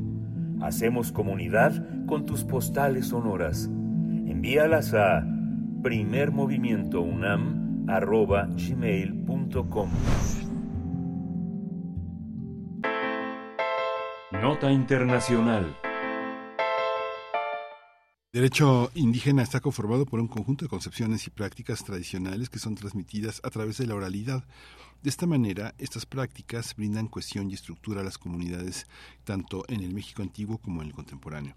Para hablar sobre este tema. Eh, será el tema del sexto encuentro de estudios de las culturas indígenas que está enfocado en el derecho antiguo y actual de las comunidades llamadas indígenas. Este, esta actividad académica la ha convocado la Escuela Nacional de Estudios Superiores, el AENEAS Morelia, el Instituto Nacional de Antropología e Historia Michoacán, el Museo Regional del Estado de Michoacán, que va a reunir investigadores, historiadores, mesoamericanistas, estudiantes de posgrado, antropólogos y todos aquellos que estén interesados en este tema. Este sexto encuentro se va a llevar a cabo el 10 de octubre en el Museo Regional Michoacano. El público va a poder estar eh, de manera presencial, pero también a través de la transmisión en los canales de la Enes Morelia, de YouTube y de Facebook. Así que va a ser muy interesante y tener la posibilidad de tener acceso a este tema que han titulado El derecho antiguo y actual en las comunidades indígenas. Hoy nos acompañan, eh, hoy nos acompaña el maestro Ignacio Silva, él es maestro en estudios mesoamericanos por la UNAM, hablante del náhuatl y es eh, candidato a en estudios mesoamericanos. Bienvenido, maestro Ignacio Silva, buenos días. Hola, ¿qué tal? Buenos días. Pues cuéntenos cómo está cómo está estructurado. Aquí tenemos medio una discusión que eh, he, he tenido la tentación de abrir, que es sobre se- se- seguir llamando indígenas a los grupos originarios, a culturas tan diversas, con lenguas tan diversas, pero parece que es eh, eh, inevitable. Cuéntenos cómo está concebido ya esta sexta edición y este sentido de lo jurídico que también fue parte de la de las dos ediciones anteriores. Se discutió muchísimo el tema el tema del, del- de, lo jurídico y de su transcripción y de su ejecución. ¿Cómo, cómo está pensado ahora? Pues, pues mira, el, estos estos encuentros, pues bueno, ya ya llevan su se- sexta edición, efectivamente. Eh, hemos tenido la, la, la, la oportunidad de, ir organizando junto con compañeros, compañeros eh, indígenas también. Y, eh, este es un tema interesante porque lo, lo, lo hemos planteado desde desde el primer encuentro, si nos llamamos indígenas, pueblos originarios, cómo nos vamos a llamar. Y eh, pues hemos, hemos establecido que sería tal vez eh, importante seguirnos llamando eh, indígenas, aunque pues bueno, siempre hay voces discordantes, dicen, no, mejor llamémonos pueblos originarios, en fin. La cuestión es que este sexto encuentro está dedicado al, al derecho. Eh, al derecho en la, en la actualidad y el derecho antiguo. Entonces, vamos, tenemos algunas ponencias, por ejemplo, relacionadas con el, eh, la, la legislación que había en la en la época de, de Xolotl. Xolotl, un gobernante chichimeca que vivió en el siglo XI, ¿no? Entonces, vamos a tener desde estas eh, estos acercamientos al derecho mexica, a Colua, recordemos que uno de, los más eh, importantes investigadores que ha tenido nuestra universidad ha sido el doctor eh, Alfredo López Austin, cuya eh, tesis de, licenciatura eh, en, en derecho, eh, no, en, historia fue el, la Constitución Real de México Tenochtitlan, ¿no? Entonces, pues bueno, vamos a abordar esto, vamos a pasar por algunas otras eh, otras eh, eh, ponencias que vamos a tener, otras conferencias respecto a el derecho que tuvieron los indígenas para la castellanización según las leyes de India. Eh, así hasta la actualidad, ¿no? Entonces, vamos a abordar una, una buena cantidad de, de periodos temporales eh, hasta llegar a la, a la actualidad. Entonces, vamos, es más o menos un conjunto eh, amplio de, de ponencias. Y vamos a, a, empezar con una de un, de un colega de la Asociación de Escritores en Lenguas Indígenas, que es abogado y es mije. ¿no? Pues es, es muy muy importante en este sentido pues tener la, la presencia también de eh, compañeros de los pueblos originarios, eh, compañeros indígenas, ¿no? Que que, que, que los que, que se han estado especializando en algunos en algunos aspectos de conocimiento, entre ellos pues el derecho. Esta, esta visión del derecho tiene una estructura para los investigadores que está amparada en este en esta gran diversidad de lenguas. Pienso este pienso en todo lo que domina el mundo lingüístico eh, eh, en Michoacán particularmente. No si uno piensa que Michoacán es la sede de un encuentro tan importante, no sé, pienso, ¿cuántos, cuántos hablantes debe tener el Tarasco en Michoacán? Bueno, no, es una lengua tarasca, el purépecha, más de 130 mil hablantes, hay náhuatl, hay otomí, eh, no hay una población mixteca, pero sin embargo hay, un, hay cerca de 5 mil hablantes del mixteco, según, sé, según tengo, tengo entendido. ¿Cómo se hace con una lengua tan distinta? En el mixteco hay una traducción, hay un diccionario jurídico donde los términos que tiene que conocer una persona de, una cultura originaria pues están transcritos. ¿Cómo estamos en esa, en esa parte? En esa parte para discutir, para este maestro. Pues to- toda, todavía hay un- una, una muy buena cantidad de aspectos que se deben de tratar, que debemos de estar eh, poniendo el, el- el dedo sobre ellos. Por ejemplo, la cuestión del acceso a la justicia. Ahorita que mencionabas de los términos jurídicos, justamente, eh, pues bueno, eh, es, es, es, importante y- y se vuelve muy relevante que en la actualidad las, las distintas comunidades pues bueno tengan este acceso pero también tengan los documentos necesarios para tener ese, ese acceso no digamos la, la traducción de vocabulario jurídico. Termi- y, y que además son son términos pues harto harto complejos no eh, de traducir para la realidad de los de las de las lenguas eh, originarias. Pienso por ejemplo cómo cómo traducir la palabra constitución pensando en la constitución política de los Estados Unidos mexicanos. Cómo cómo acercarse a esa traducción desde una realidad que son las lenguas originarias en donde pues no no existieron estos términos no entonces sí se vuelve un, un tema harto complejo, pero también muy interesante de abordar, porque al final las lenguas, eh, la mayoría de las lenguas eh, que se desarrollaron en la antigua Mesoamérica y que en la actualidad se hablan, son aglutinantes. Entonces, eh, esto significa que es posible, es posible hacer esto, estos términos, por un lado. Por otro, pues bueno, también eh, tomar en cuenta que las, las distintas comunidades con diferentes acercamientos a lo que nosotros llamamos derecho, eh, pues bueno, pues pueden pueden afectar justamente esta relación entre las entre las mismas. Estoy pensando, por ejemplo, eh, en, los grupos migrantes, como decías y, y- y lo decías bien hace un momento, pues de, de mixtecos que están dentro del ámbito de eh, grupos eh, esencialmente purépechas. Pues tenemos matlachincas, eh, tenemos otomíes, tenemos nahuas, ¿no? En la costa michoacana. Entonces, pues bueno, son son distintas concepciones que se tienen de esto que, llamamos derecho y que, pues bueno, pues van a tienen que ser discutidas, ¿no? Y encuentros como estos, eh, como este, eh, comienzan a plantear justamente esta necesidad de estar eh, discutiendo no solamente los términos jurídicos, sino también el acceso a la justicia. De hecho, esta esta primer eh, ponencia que vamos a tener, esta primera conferencia, pues tiene que ver con el, el, el acceso a la justicia en el contexto actual de las comunidades indígenas. Sí, es que no, digo, no tengo en la cabeza ahorita los, los, los 19 municipios en los que se habla purépecha, pero lo que sí tengo en la cabeza es que no hay, no hay ministerios públicos que lo hablen, ¿no? Es algo muy interesante.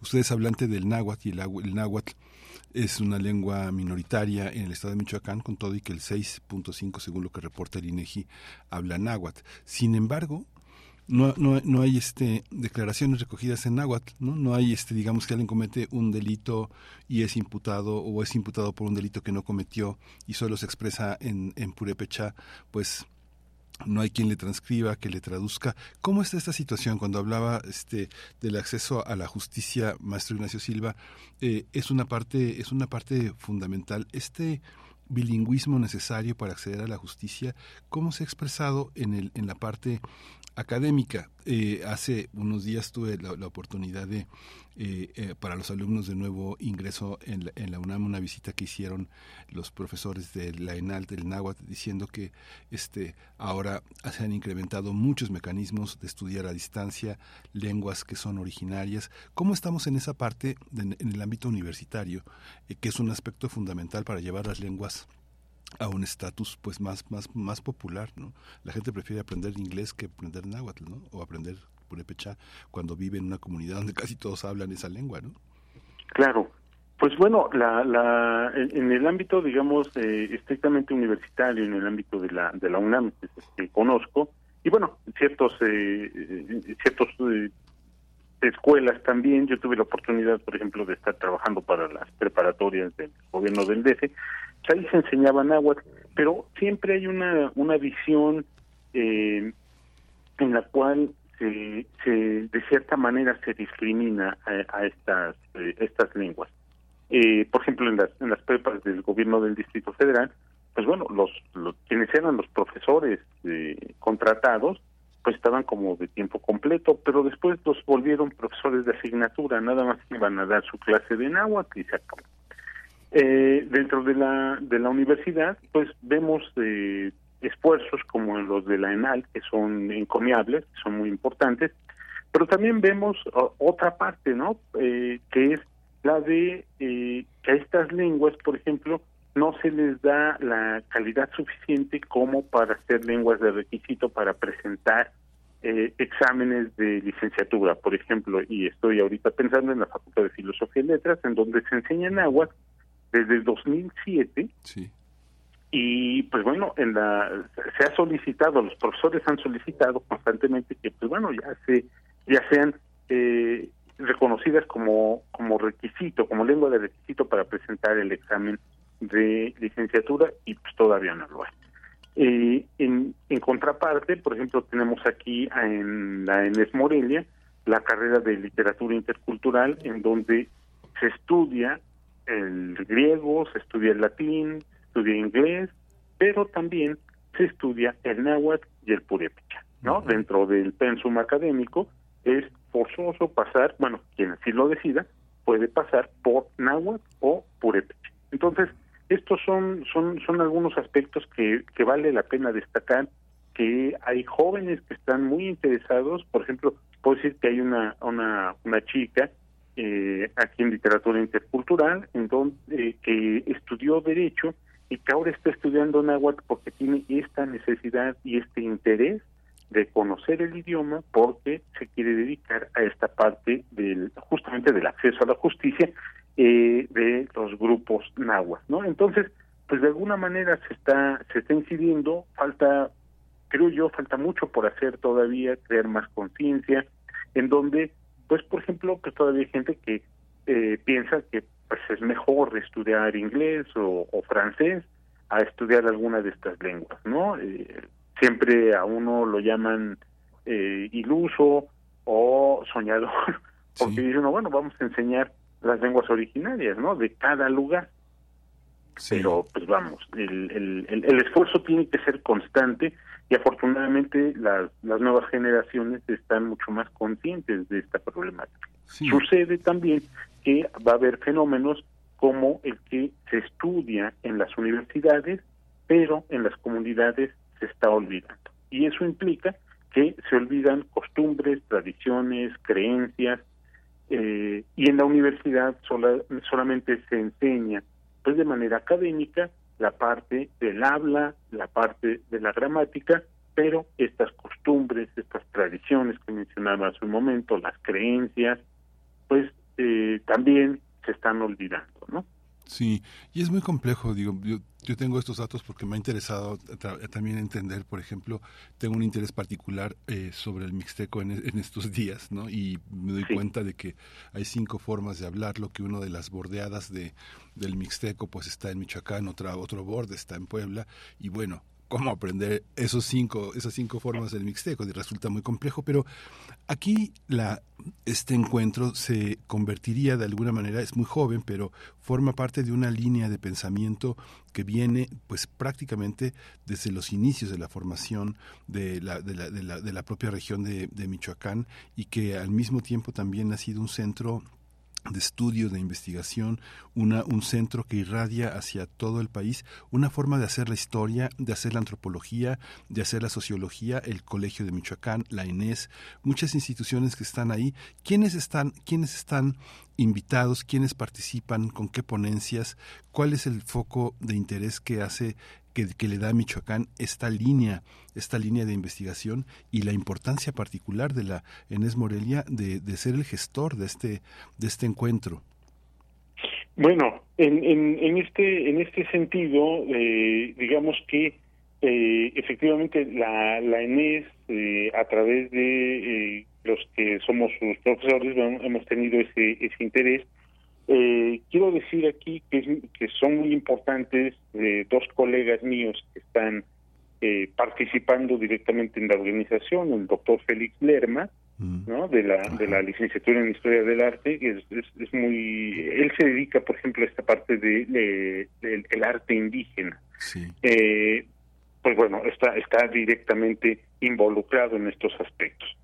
Eh, por otro lado, un, un, colega nuestro también, el maestro Alan Ávila, eh, uh -huh. él, él, se dedica más bien a cuestiones novohispanas, pero cuestiones indígenas novohispanas, ¿no? Entonces, tenemos ahí justamente el, el paso de lo, lo indígena prehispánico o lo indígena anterior a la presencia europea a eh, los, los indígenas posteriores a la presencia europea en México. Por mi parte, eh, y, y, perdón que hable de, de, de, mí, pues bueno, no, está interesado justamente por la mi, mi extracción náhuatl. Uh -huh. eh, mi padre era de Milpalta, ahí se habla náhuatl, eh, yo prácticamente me la pasaba allá. Entonces, pues digamos que de ahí viene este este interés.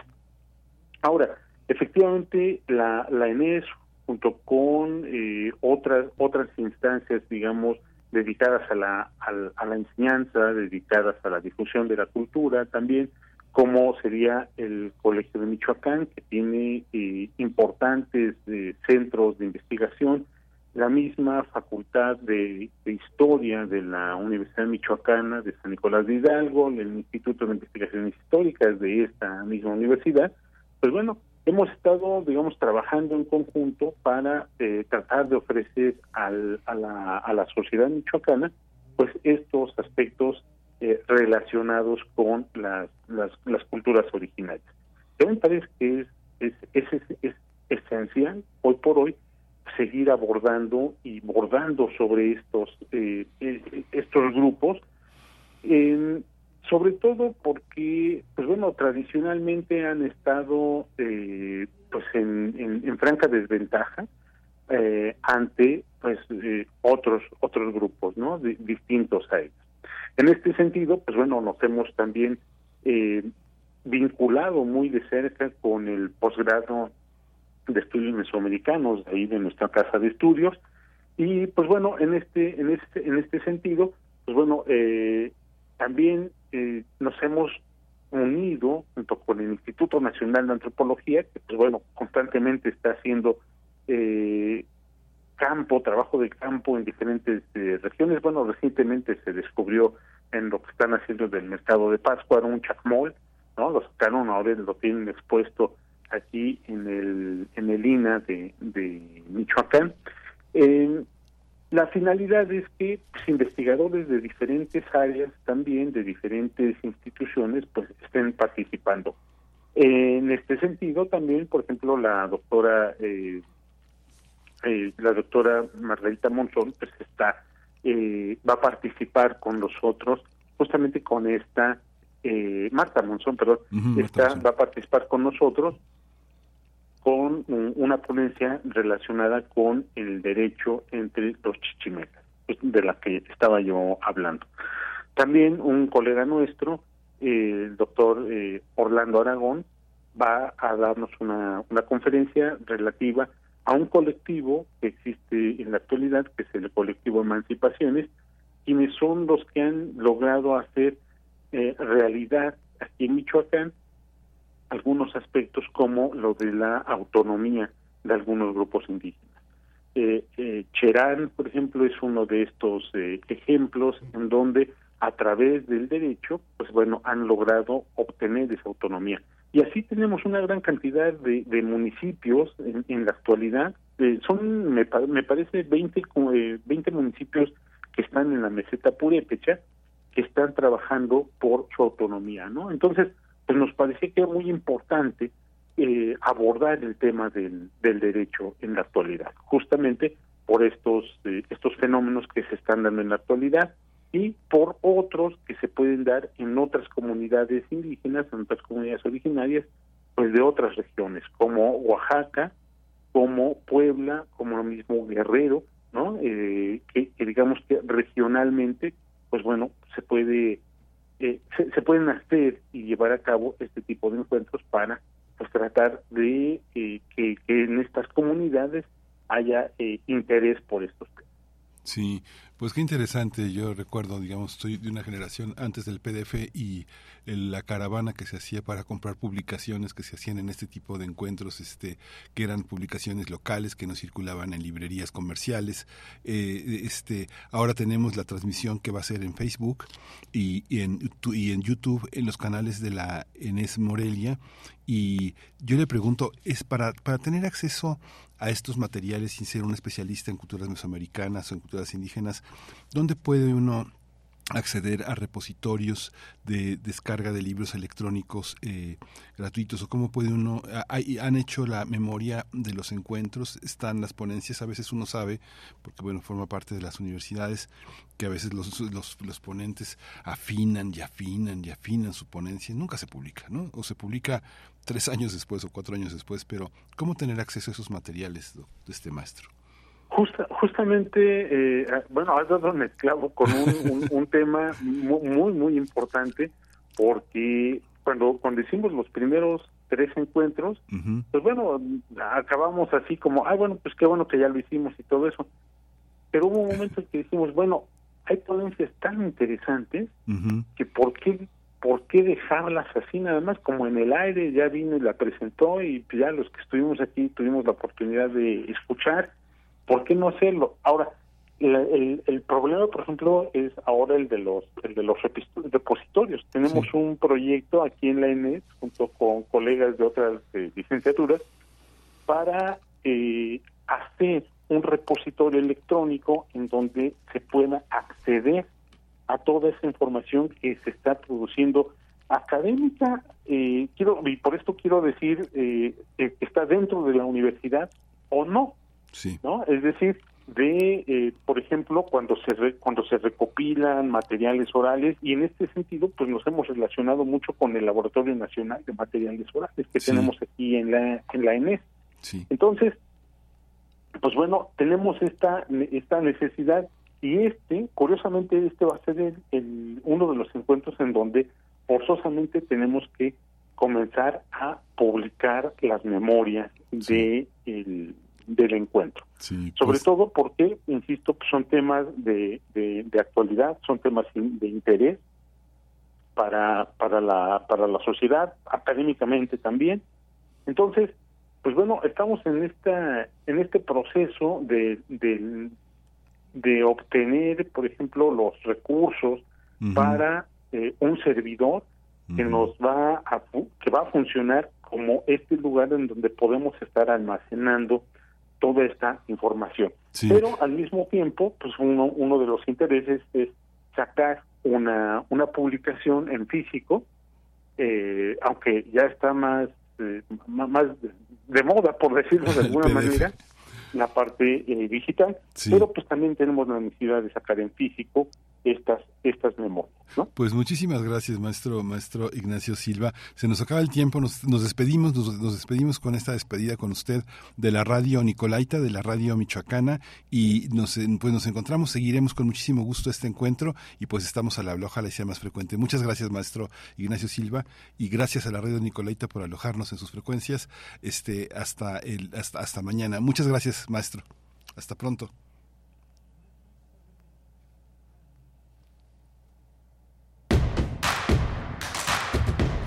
Encuentra la música de primer movimiento día a día en el Spotify de Radio UNAM y agréganos a tus favoritos.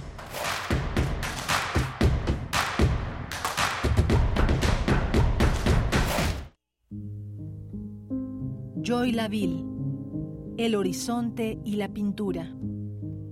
Cien años de su nacimiento.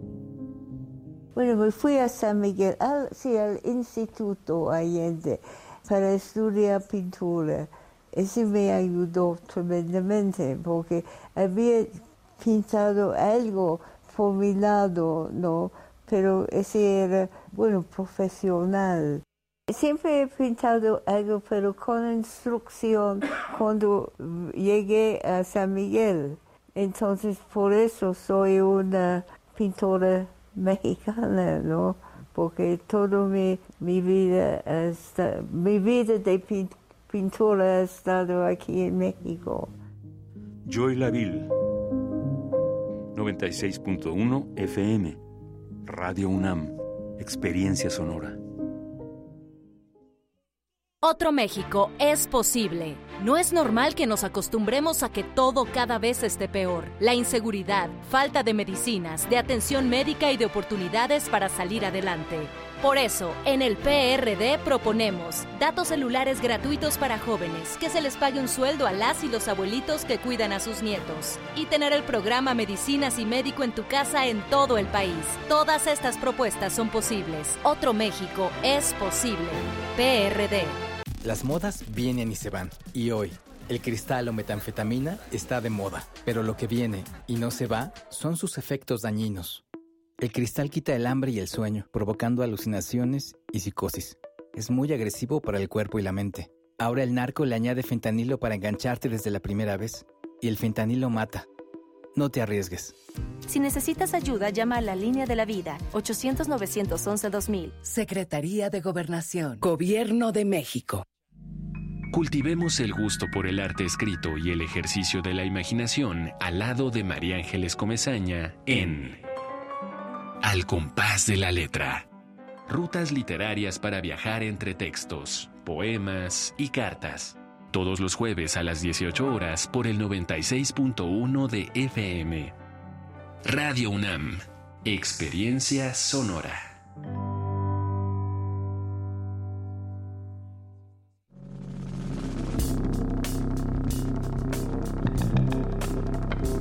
Prisma RU. Relatamos al mundo. Un informativo con visión universitaria. Noticias, análisis, debate. Prisma RU. Conduce Deyanira Morán. Te invitamos a escucharnos de lunes a viernes, de 1 a 3 de la tarde. 96.1 de FM. Radio UNAM. Experiencia sonora.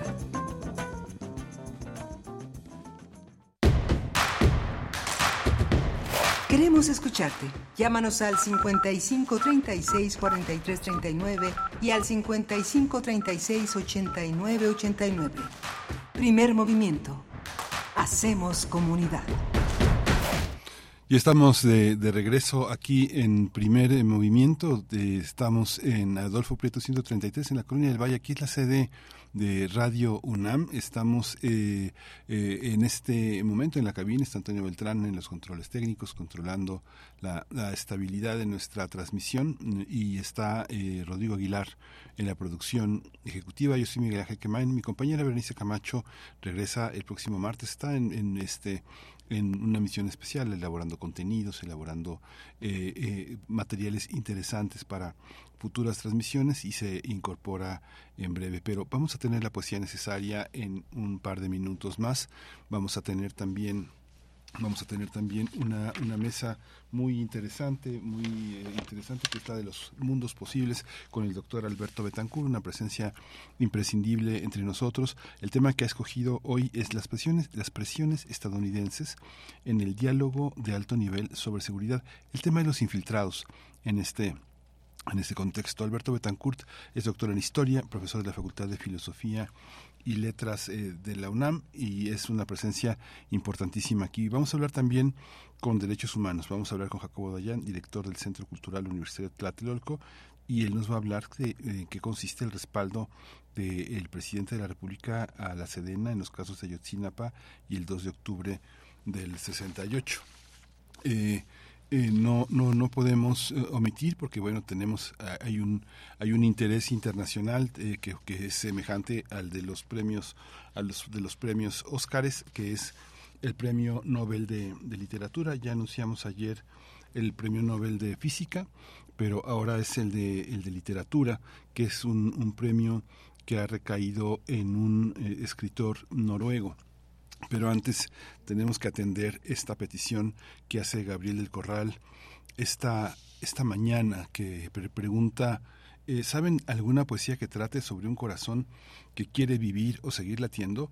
Yo le preguntaría a, Gabriel del Corral, ¿cuál no? ¿Cuál no? Es prácticamente toda la historia de la, de la poesía está vinculada a esta, a esta visión del corazón. Ustedes recordarán esta, este, eh, a Margarita de Anjou, Shakespeare le dice, tú, corazón de tigre, envuelto en piel de mujer, en esa sucesión de Enrique VI, el sucesor de su padre Enrique IV, que gobernó, que gobernó eh, Inglaterra eh, durante varios años, de 1475 a 1471, no pudo suceder el trono, pero esta, este corazón, este corazón cruel de tigre envuelto en piel de mujer, así lo definió Shakespeare.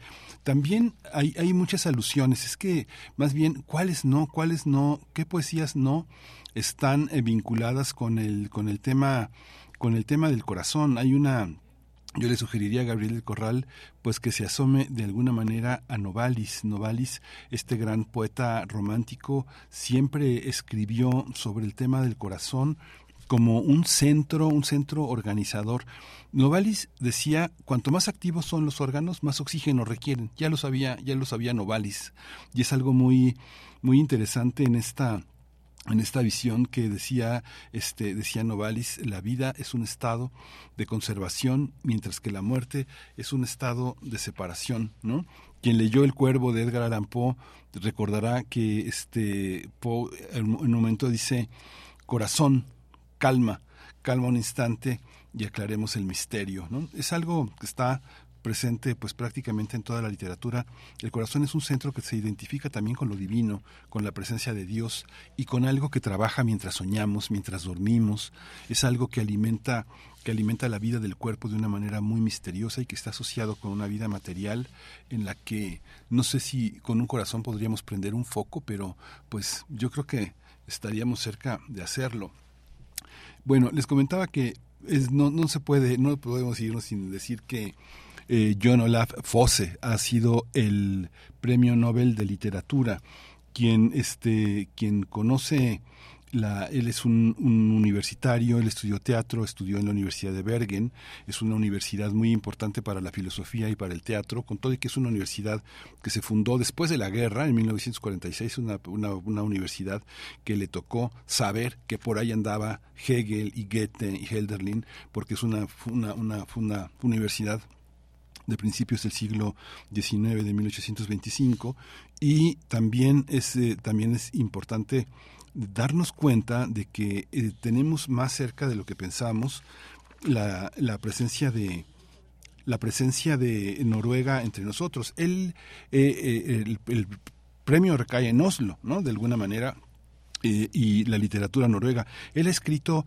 eh, tiene una heptalogía muy importante, casi todo está traducido al inglés, hay muy poquitito traducido al español. Tiene un libro sobre la melancolía que está editado en dos tomos. Es un, es un autor, es un autor relativamente joven, es un sesentón, nació en 1959 y, y, ha sido ya abreviado, ya este, asumido pues toda la lección del mundo nórdico. Es muy difícil separar del el mundo sueco, del mundo noruego, del mundo finlandés, de este mundo de la lengua rusa, de la lengua alemana. Él vive él vive ahora en un pueblecito, en un pueblecito que se llama Heimburg an der Donau, que es un es una es una localidad austriaca que es así como de aquí a San Martín Texmelucan, ¿no? Digamos que por decir una distancia de aquí a de aquí a, Cuautla, ¿no?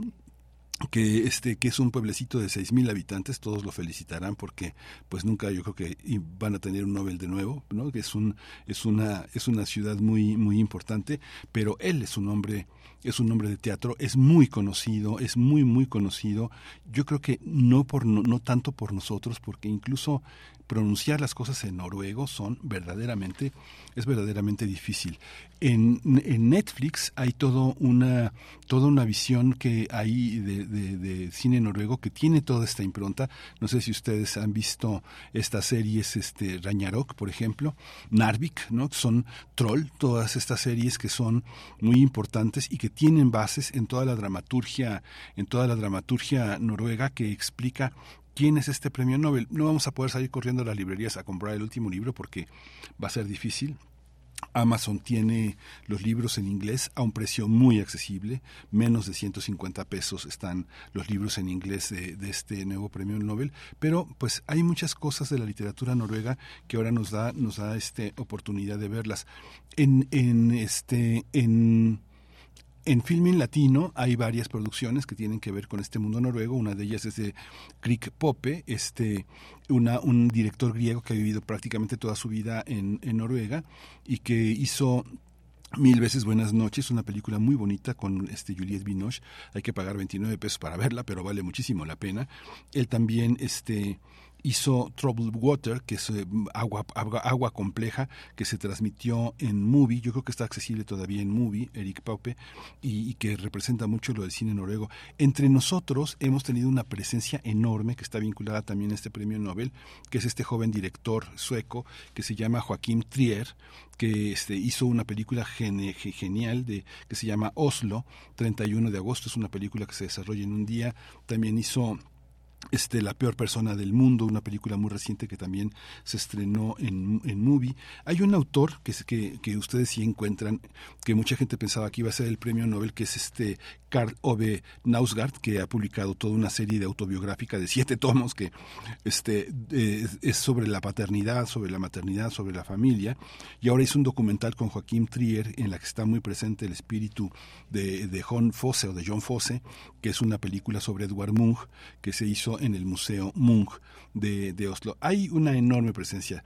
Ya, ya prepararemos algo sobre el cine noruego, este, simplemente en Movie hay más de 30 películas, en Film Latino hay por lo menos 6 películas asociadas a noruego, eh, la, producción noruega, se acordarán de esta película de Japón de Carlos Raigadas, tiene una producción noruega, ¿no? Hay una, hay una película también, este, eh, No callará nuestras voces, una, película sobre persecución a mujeres periodistas, es una, es una producción que se hizo gracias al gobierno de Noruega, en fin, este, está más cercano de lo que creemos, pero pues sí, es un desconocido este premio Nobel entre nosotros. Está más cerca de lo que creemos, pero si uno lee el nombre de John, este John Olaf Fosse, pues a muchas personas no les dirá nada, pero bueno, ese es el premio Nobel. Vamos a ir con la poesía necesaria en la voz de Berenice Camacho. Primer movimiento. Hacemos comunidad con tus postales sonoras. Envíalas a primermovimientounam.gmail.com Es hora de Poesía Necesaria.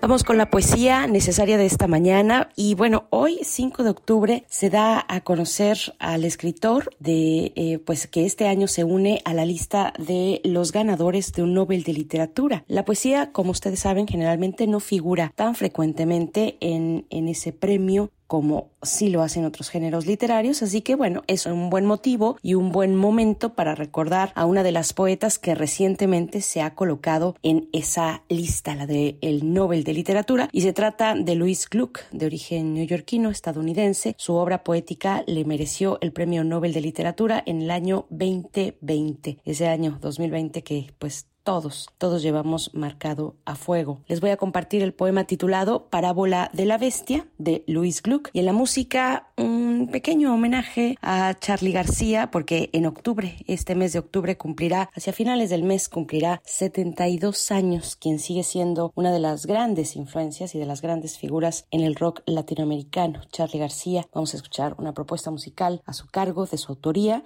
pero antes la poesía de Luis Gluck, Parábola de la bestia. El gato ronda por la cocina con un pájaro muerto, su nueva posesión. Alguien debería hablarle de ética al gato mientras éste osmea el lacio pajarillo. En esta casa no ejercemos la voluntad de este modo. Cuéntale eso al animal, con sus dientes ya clavados en la carne de otro animal.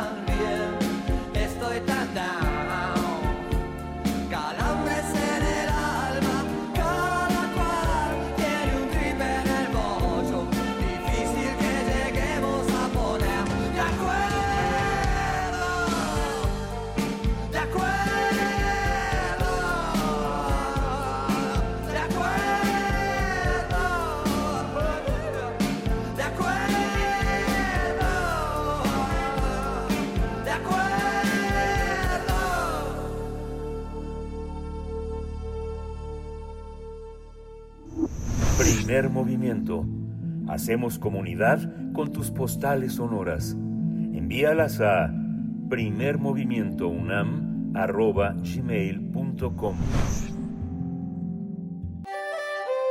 Mundos posibles.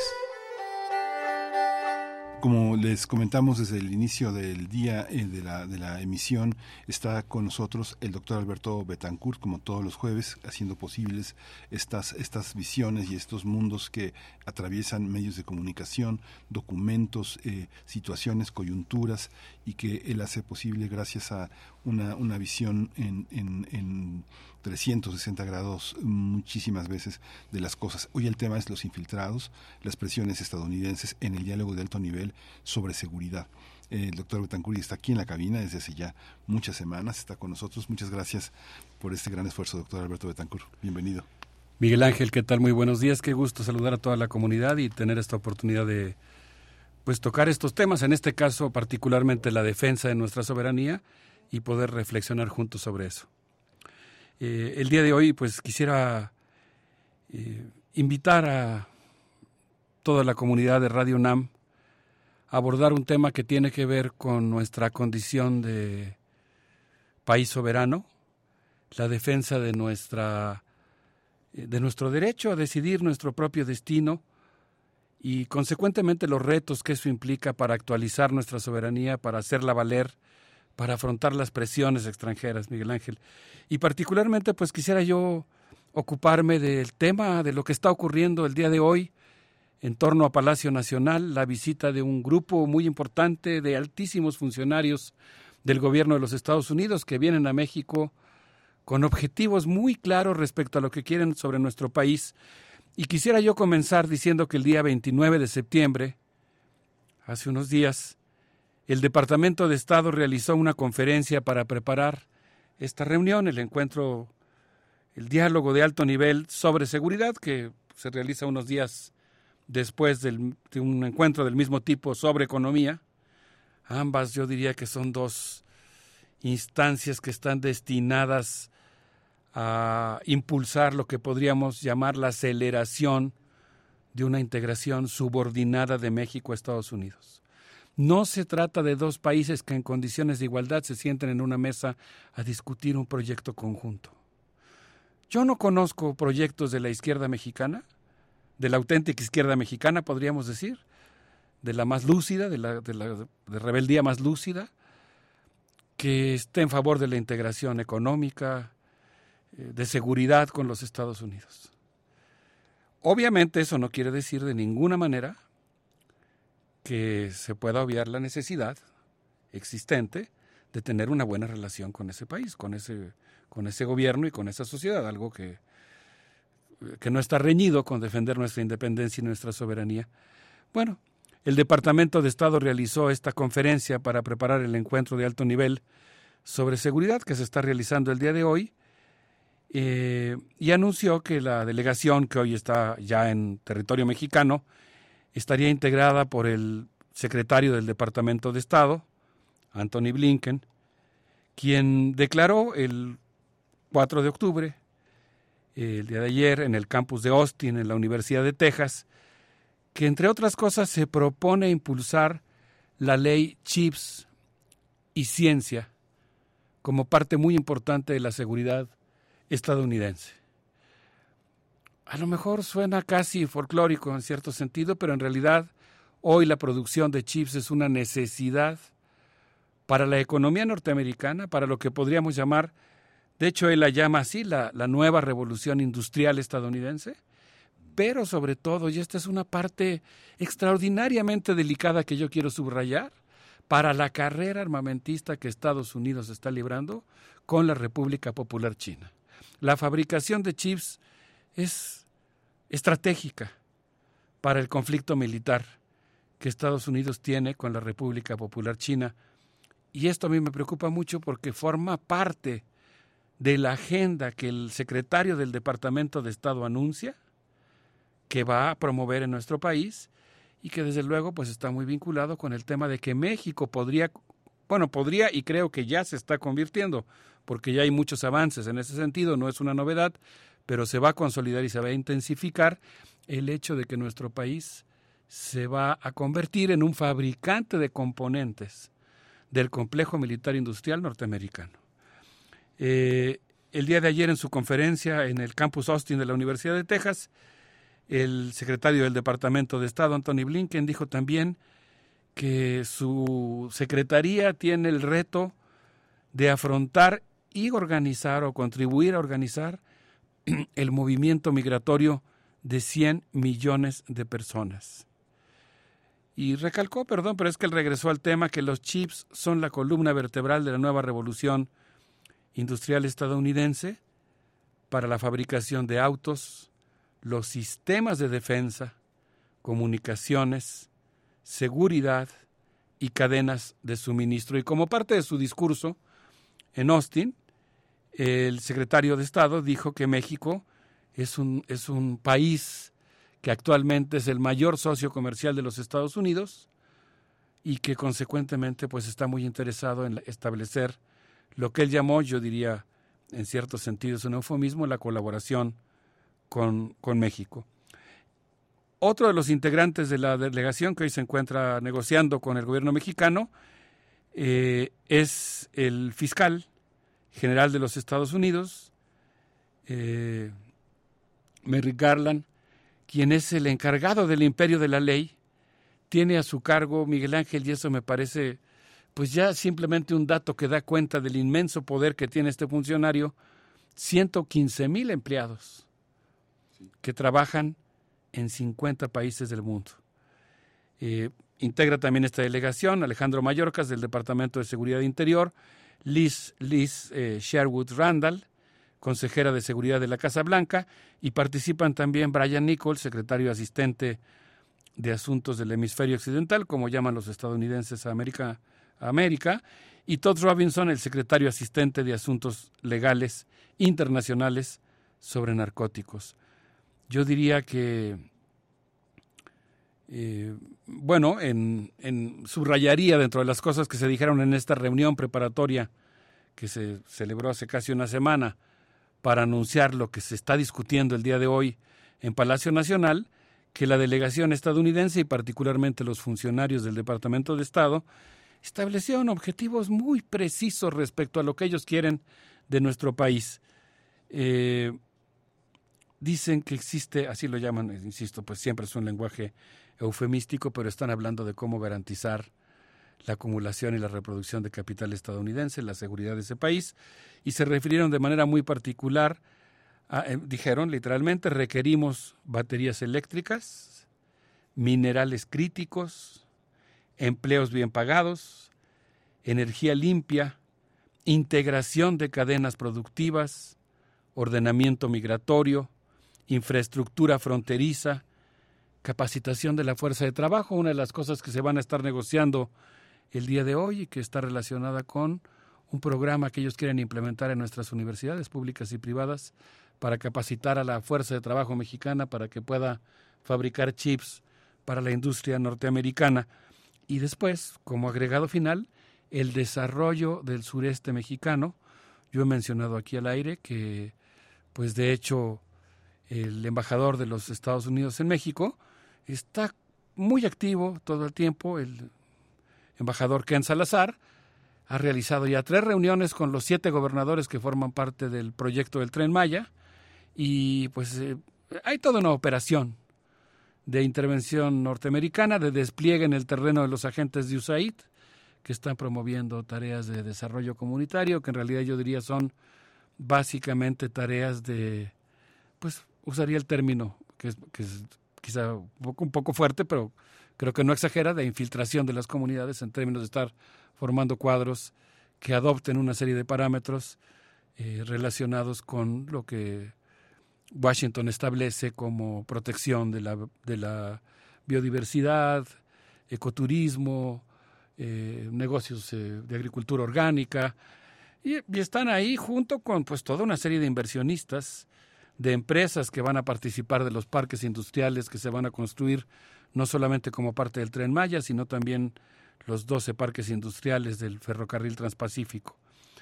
Entonces, pues yo enmarcaría todo esto de lo que estamos hablando ahora durante los diálogos de alto nivel sobre economía y seguridad de los Estados Unidos, eh, a partir de un texto coordinado por el doctor Juan Manuel Sandoval Palacios, un cuaderno de trabajo número dos de su grupo sobre integración, fronteras y globalización del Consejo Latinoamericano de, Ciencias Sociales. Él, hace un, un, él genera un marco teórico muy interesante en donde plantea que estos grandes proyectos, yo diría toda la agenda que hoy forma parte de la discusión que se desarrollará entre México y Estados Unidos, pues forman parte de la tendencia a la formación de espacios globales para la acumulación transnacional de capital. En ese texto, los autores, él es el coordinador, pero hay una gran cantidad de autores, es un texto que creo que se puede encontrar en la red, eh, pues hablan de una nueva oleada del capital transnacional eh, que se expresa de muchas maneras, entre otras a partir de la inversión extranjera directa en megaproyectos industriales de bienes de alto valor agregado, por ejemplo, la industria automotriz o la aeroespacial, dos industrias que complementan el complejo militar industrial eh, norteamericano, el extractivismo, que incluye sectores como las minas y los hidrocarburos, la infraestructura de transporte multimodal, ferroviario, portuario y turístico. Todas estas actividades enmarcadas en el tratado, en la nueva versión del Tratado de Libre Comercio, el TEMEC, firmado en julio de 2020. Y yo creo que en ese contexto, pues Estados Unidos está impulsando los diálogos con objetivos muy claros sobre lo que quiere nuestro país. Eh, pues yo diría, Miguel Ángel, por ejemplo, garantizar la reproducción de sus capitales, algo que es muy importante ahora en el mundo.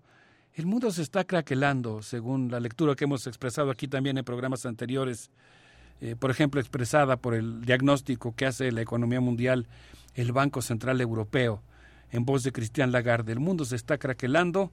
Es muy probable que en los próximos años los vendavales geopolíticos hagan que, que estemos hablando de un mundo conformado por distintas regiones que no van a tener una comunicación fluida, eh, o por lo menos que van a tener interrupciones espasmódicas de comunicación entre una región y otra en el mundo, y en ese contexto las grandes potencias y particularmente pues el gobierno de los Estados Unidos han señalado como estratégico garantizar que nuestro país establezca cadenas productivas que abastezcan de las materias primas que necesita o de los eh, componentes para su industria que requiere para su competencia económica con China.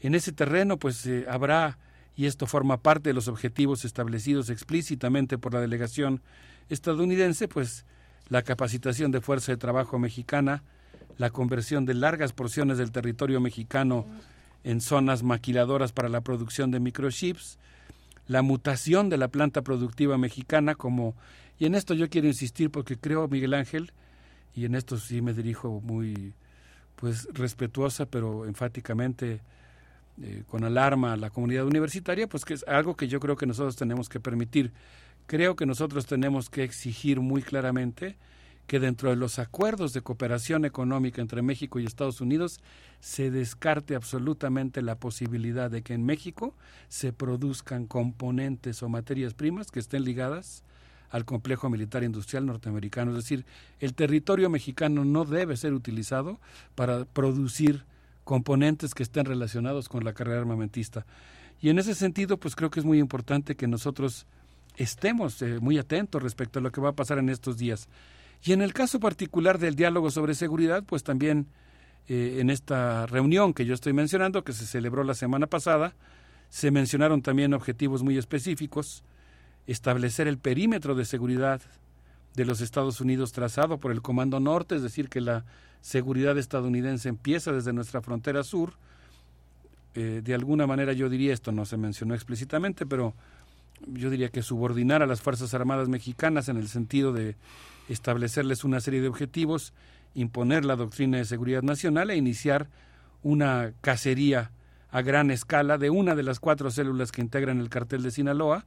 Y entre otras cosas, Miguel Ángel, algo que a mí me asombró mucho, plantean también legislar a las industrias farmacéuticas y química mexicana, vigilar a los médicos para normar cuándo pueden recetar eh, medicinas que estén relacionadas con opioides, por ejemplo, todo la, el sector de la medicina que está vinculado con oncología o con medicina terminal, en donde se usan anestésicos muy fuertes, que en algunos casos utilizan componentes que pueden ser utilizados como precursores del fentanilo.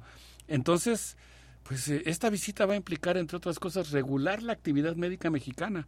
Por eso yo digo que tenemos que apoyar al gobierno mexicano siendo muy exigentes en el sentido de que cuenta con nuestro apoyo en la medida en que no ceda a estas cosas que van a, digamos, transferir espacios de la soberanía mexicana o que podrían, si fuera el caso, transferir espacios de la soberanía mexicana a, a, espacios binacionales. Sí, es muy, muy, muy interesante lo que comentas y que eh, valdría la pena acotar el tema que cuando dices la izquierda, la izquierda mexicana, que mucha gente, eh, y en ese espacio le hemos visto, mucha gente cree, Alberto, que la izquierda mexicana se pierde, ¿no?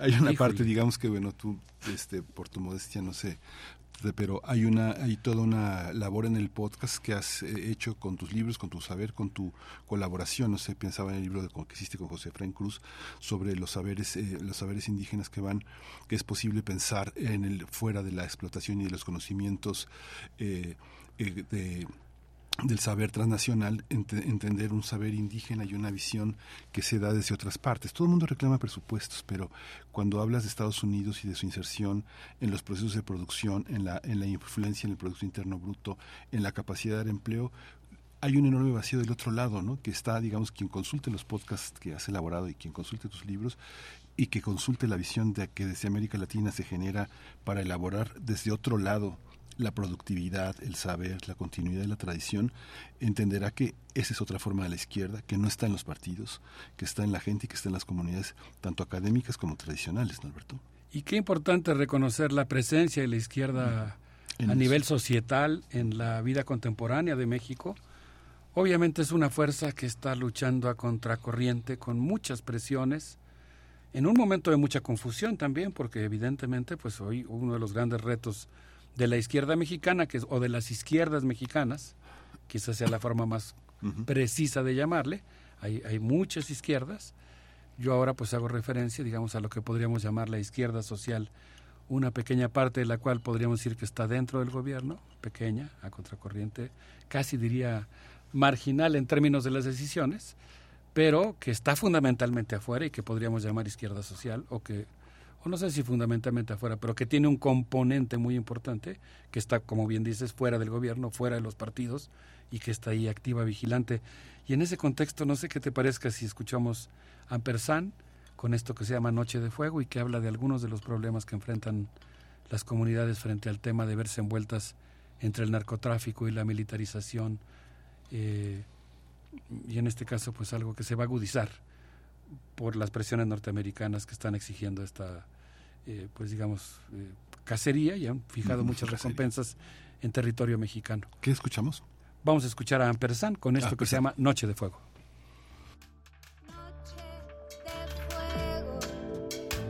Explosión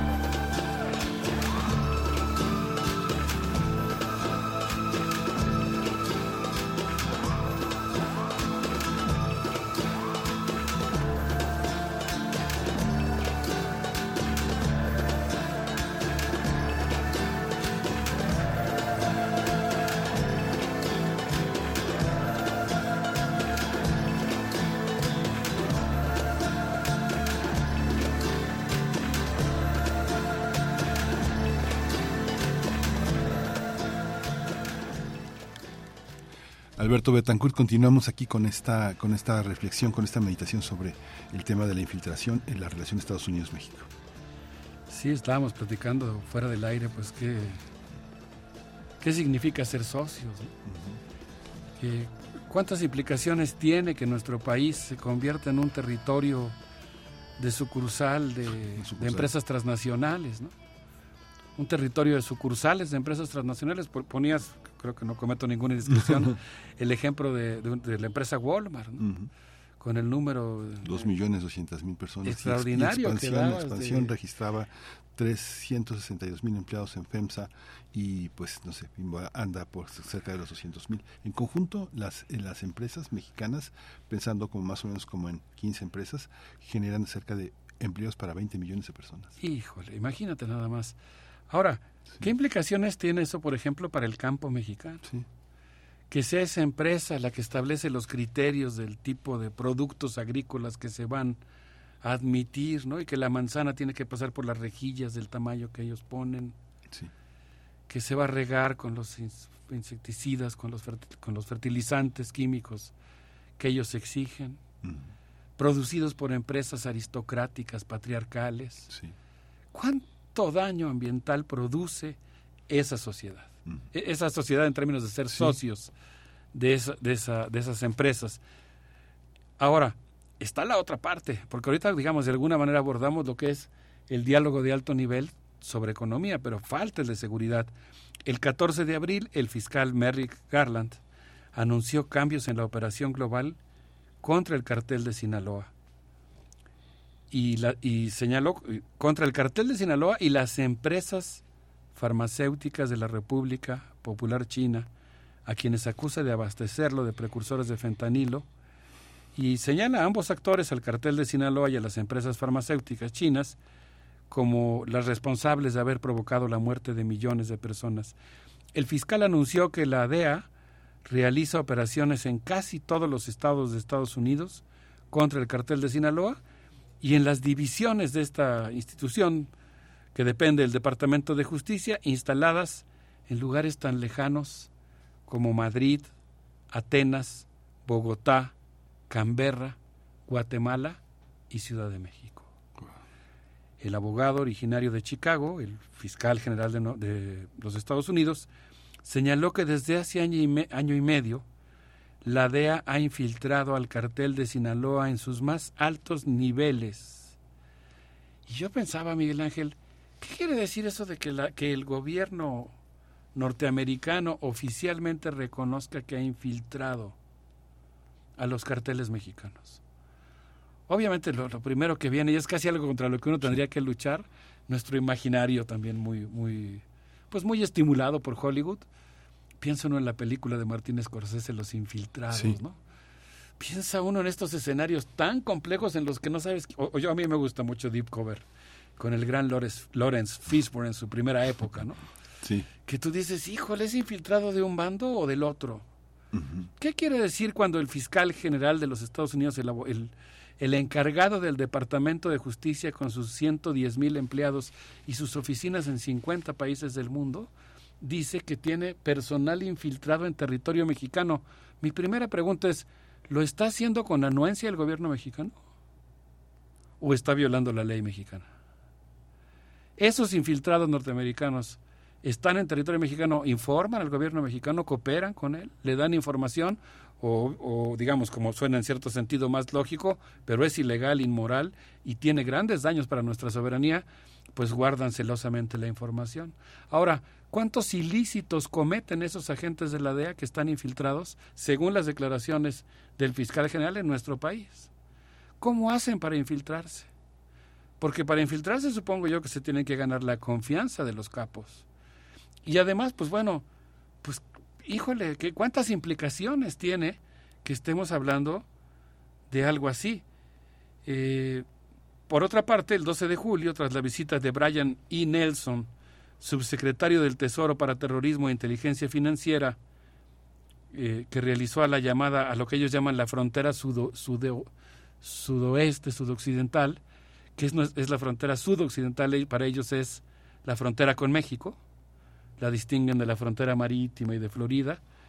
Eh, después de que este funcionario, Brian Nelson, visitó la, la frontera con México, insisto, es el encargado, el subsecretario del Tesoro para el Terrorismo e Inteligencia Financiera, eh, él dijo que el Departamento del Tesoro, que es, por cierto, la institución encargada de producir el dinero estadounidense, anunció como en el viejo este, un programa de recompensas para capturar a delincuentes en territorio mexicano.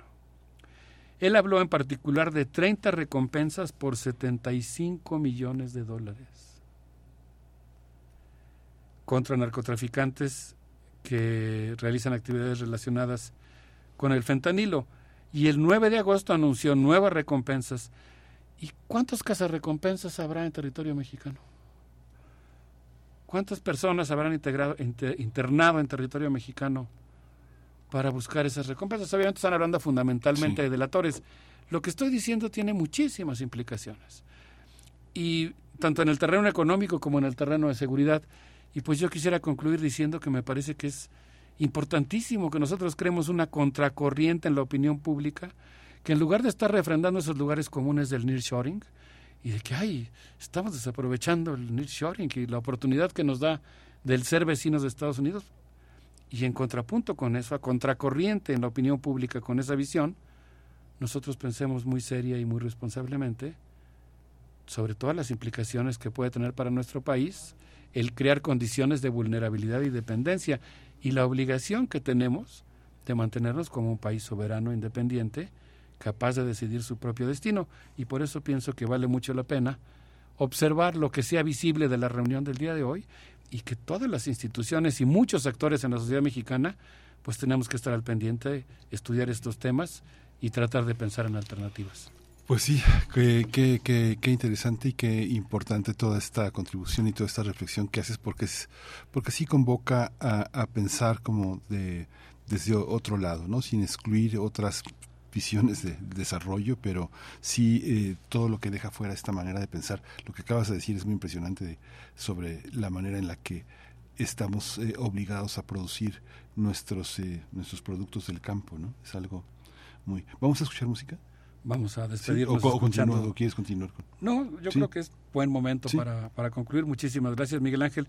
Yo les propongo que escuchemos a Departed con esto que se llama Chinatown y que pues forma parte justamente de la película Los Infiltrados y me parece que puede ayudarnos a quedarnos reflexionando sobre este tema y la importancia que tiene que hagamos valer la soberanía de nuestro país para que no haya nadie que nos tutele, lo cual no está reñido con ser buenos amigos de todos los pueblos y de nuestros vecinos. Sí, vamos.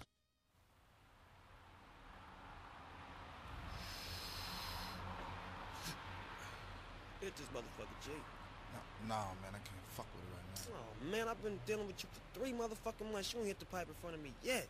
So what you saying? I thank you 5 0. 5 0? Man, I ain't no motherfucking cop. Well, hit this motherfucker then.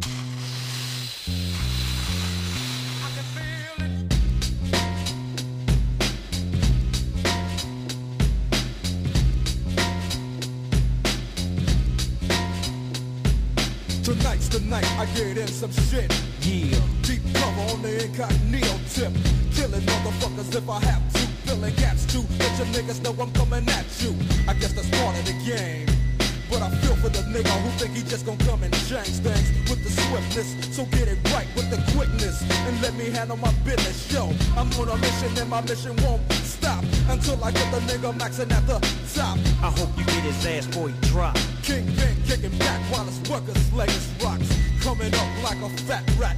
Big money, big cars, big bodyguards on his back. So it's difficult to get him. But I got the hooker with somebody who knows how to get in contact with him. Hit him like this and like that. Let him know that I'm looking for a big fat dope sack. What is the spin? So let's rush it. If you wanna handle it tonight, we'll discuss it.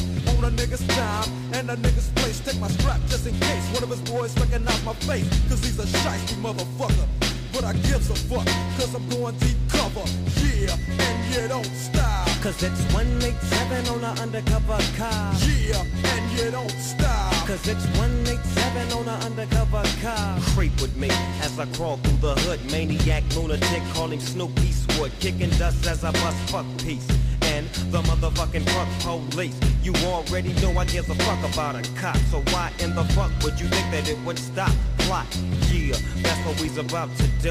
Take your ass on a mission with the boys in blue. Dre, what up, Snoop? Yo, I got the feeling tonight's the night like Betty Wright, and I'm chilling, killing, feeling, no remorse, yeah. So let's go straight to the motherfucking source and see what we can find.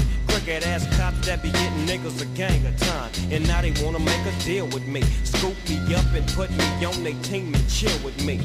And make my pockets bigger. They wanna meet with me tonight at 7 o'clock. So what's up, nigga? What you wanna do? What you wanna do?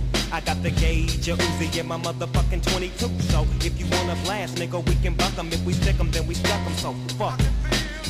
Yeah, and you don't stop. Cause it's 187 on an undercover car. Yeah, and you don't stop. Cause it's 187 on an undercover car. 645 was the time on the clock when me and my homie bailed in the parking lot. The scene looked strange and it felt like a setup. Better not be, cause if it is, they get lit up. Oh, here they come from the back and they lax. I'm checking for the gas, they strap. So what's up, black? Chill, let's hit a deal. If it ain't up to what you feel, then grab your steel. Right, so, what you motherfuckers Primer movimiento. Hacemos comunidad con tus postales sonoras. Envíalas a primermovimientounam.gmail.com Libertad. seguridad, Salud. identidad, Alimentación. libre desarrollo de la personalidad, educación. Pensar nuestros derechos humanos. Antes de darle la bienvenida a Jacobo Dayan, quería acotar el, el doctor Alberto Betancourt. Dice que no, no, no son los infiltrados lo que acabamos de escuchar, sino es el cover la música de la película Deep Cover, eh, para que quede eh, este testimonio de esta, esta, esta corrección. Le damos la bienvenida a, a Jacobo Dayan, eh, director del Centro Cultural Universitario de Tlatelolco, un intelectual, un activista, un escritor de, de- de primer orden que ahora eh, trae el tema el respaldo de AMLO a la Sedena en los casos de Ayotzinapa y el 2 de octubre del 68 en esta sección de los jueves de derechos humanos. Estimado Jacobo Dayan, buenos días, bienvenido. ¿Qué tal, Miguel Ángel? Buenos días, ¿cómo estás? Muy bien, muy, muy, muy interesante y muy polémico el tema que has escogido para el día de hoy. Dos cosas que eh, las separa el tiempo, pero que las unen muchos factores, ¿no? Pues sí, y bueno, pues, eh, como eh, están separados en el tiempo décadas, pero eh, sea, en, en el, en el calendario anual, pues son muy cercanas, ¿no? Es un poco una semana de diferencia entre el 26 de septiembre y el 2 de octubre, y es por ello que se juntaron las declaraciones del presidente eh, alrededor de eh, su interpretación de los hechos, eh, tanto del 2 de octubre como de la eh, noche trágica de Iguala, Y bueno, me- me- lo que vale la pena es analizar más allá de las opiniones del presidente cuál es la normatividad aplicable para ver si lo que dice el presidente tiene eh, sustento eh, legal o no. Eh, el presidente dijo que los responsables de la masacre del 2 de octubre eran las autoridades civiles que dieron las órdenes de cometer la masacre aquí en Tlatelolco y que, pues evidente de que según su interpretación, eh, las Fuerzas Armadas simplemente obedecieron órdenes y no son responsables de ello porque la orden recibida fue criminal y la responsabilidad recae, según la interpretación del presidente, en quienes tomaron la decisión y dieron la orden. Bueno, esa es una discusión que el mundo ya superó hace pues, más de 70 años. Hay que recordar los juicios de Nuremberg después de la Segunda Guerra Mundial, donde son llevados a, a juicio a los responsables de las atrocidades nazis. Muchos de los argumentos utilizados en defensa de, eh, utilizados por la defensa de, de- estas personas fue que ellos obedecían las órdenes superiores de cometer esa barbarie. Y bueno, en la normatividad internacional, el derecho internacional desde el 46 marca que ante una orden criminal la responsabilidad recae en quien da la orden y en quien come, en quien ejecuta la orden.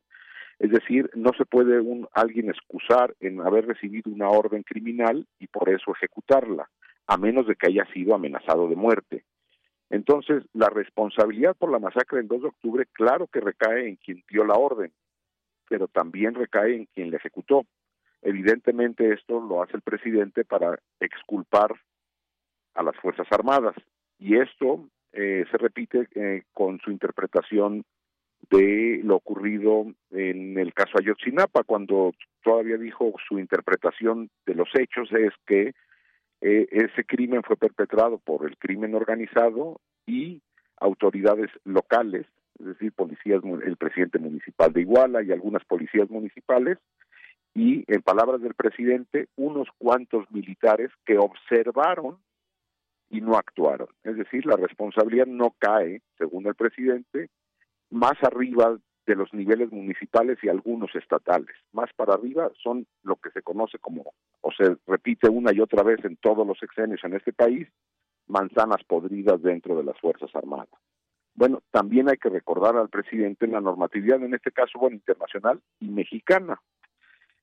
Eh, en, la, en, la, en la novia eh, eh, informe de la Comisión de la Verdad actual de Ayotzinapa, se habla de una reunión que hubo, un par de reuniones que hubo en eh, el sexenio de Enrique Peña Nieto para armar esta verdad histórica por lo que está detenido el ex procurador Murillo Caram, donde se decidió eh, mantener toda la investigación en lo local y exculpar a, o no investigar a autoridades superiores.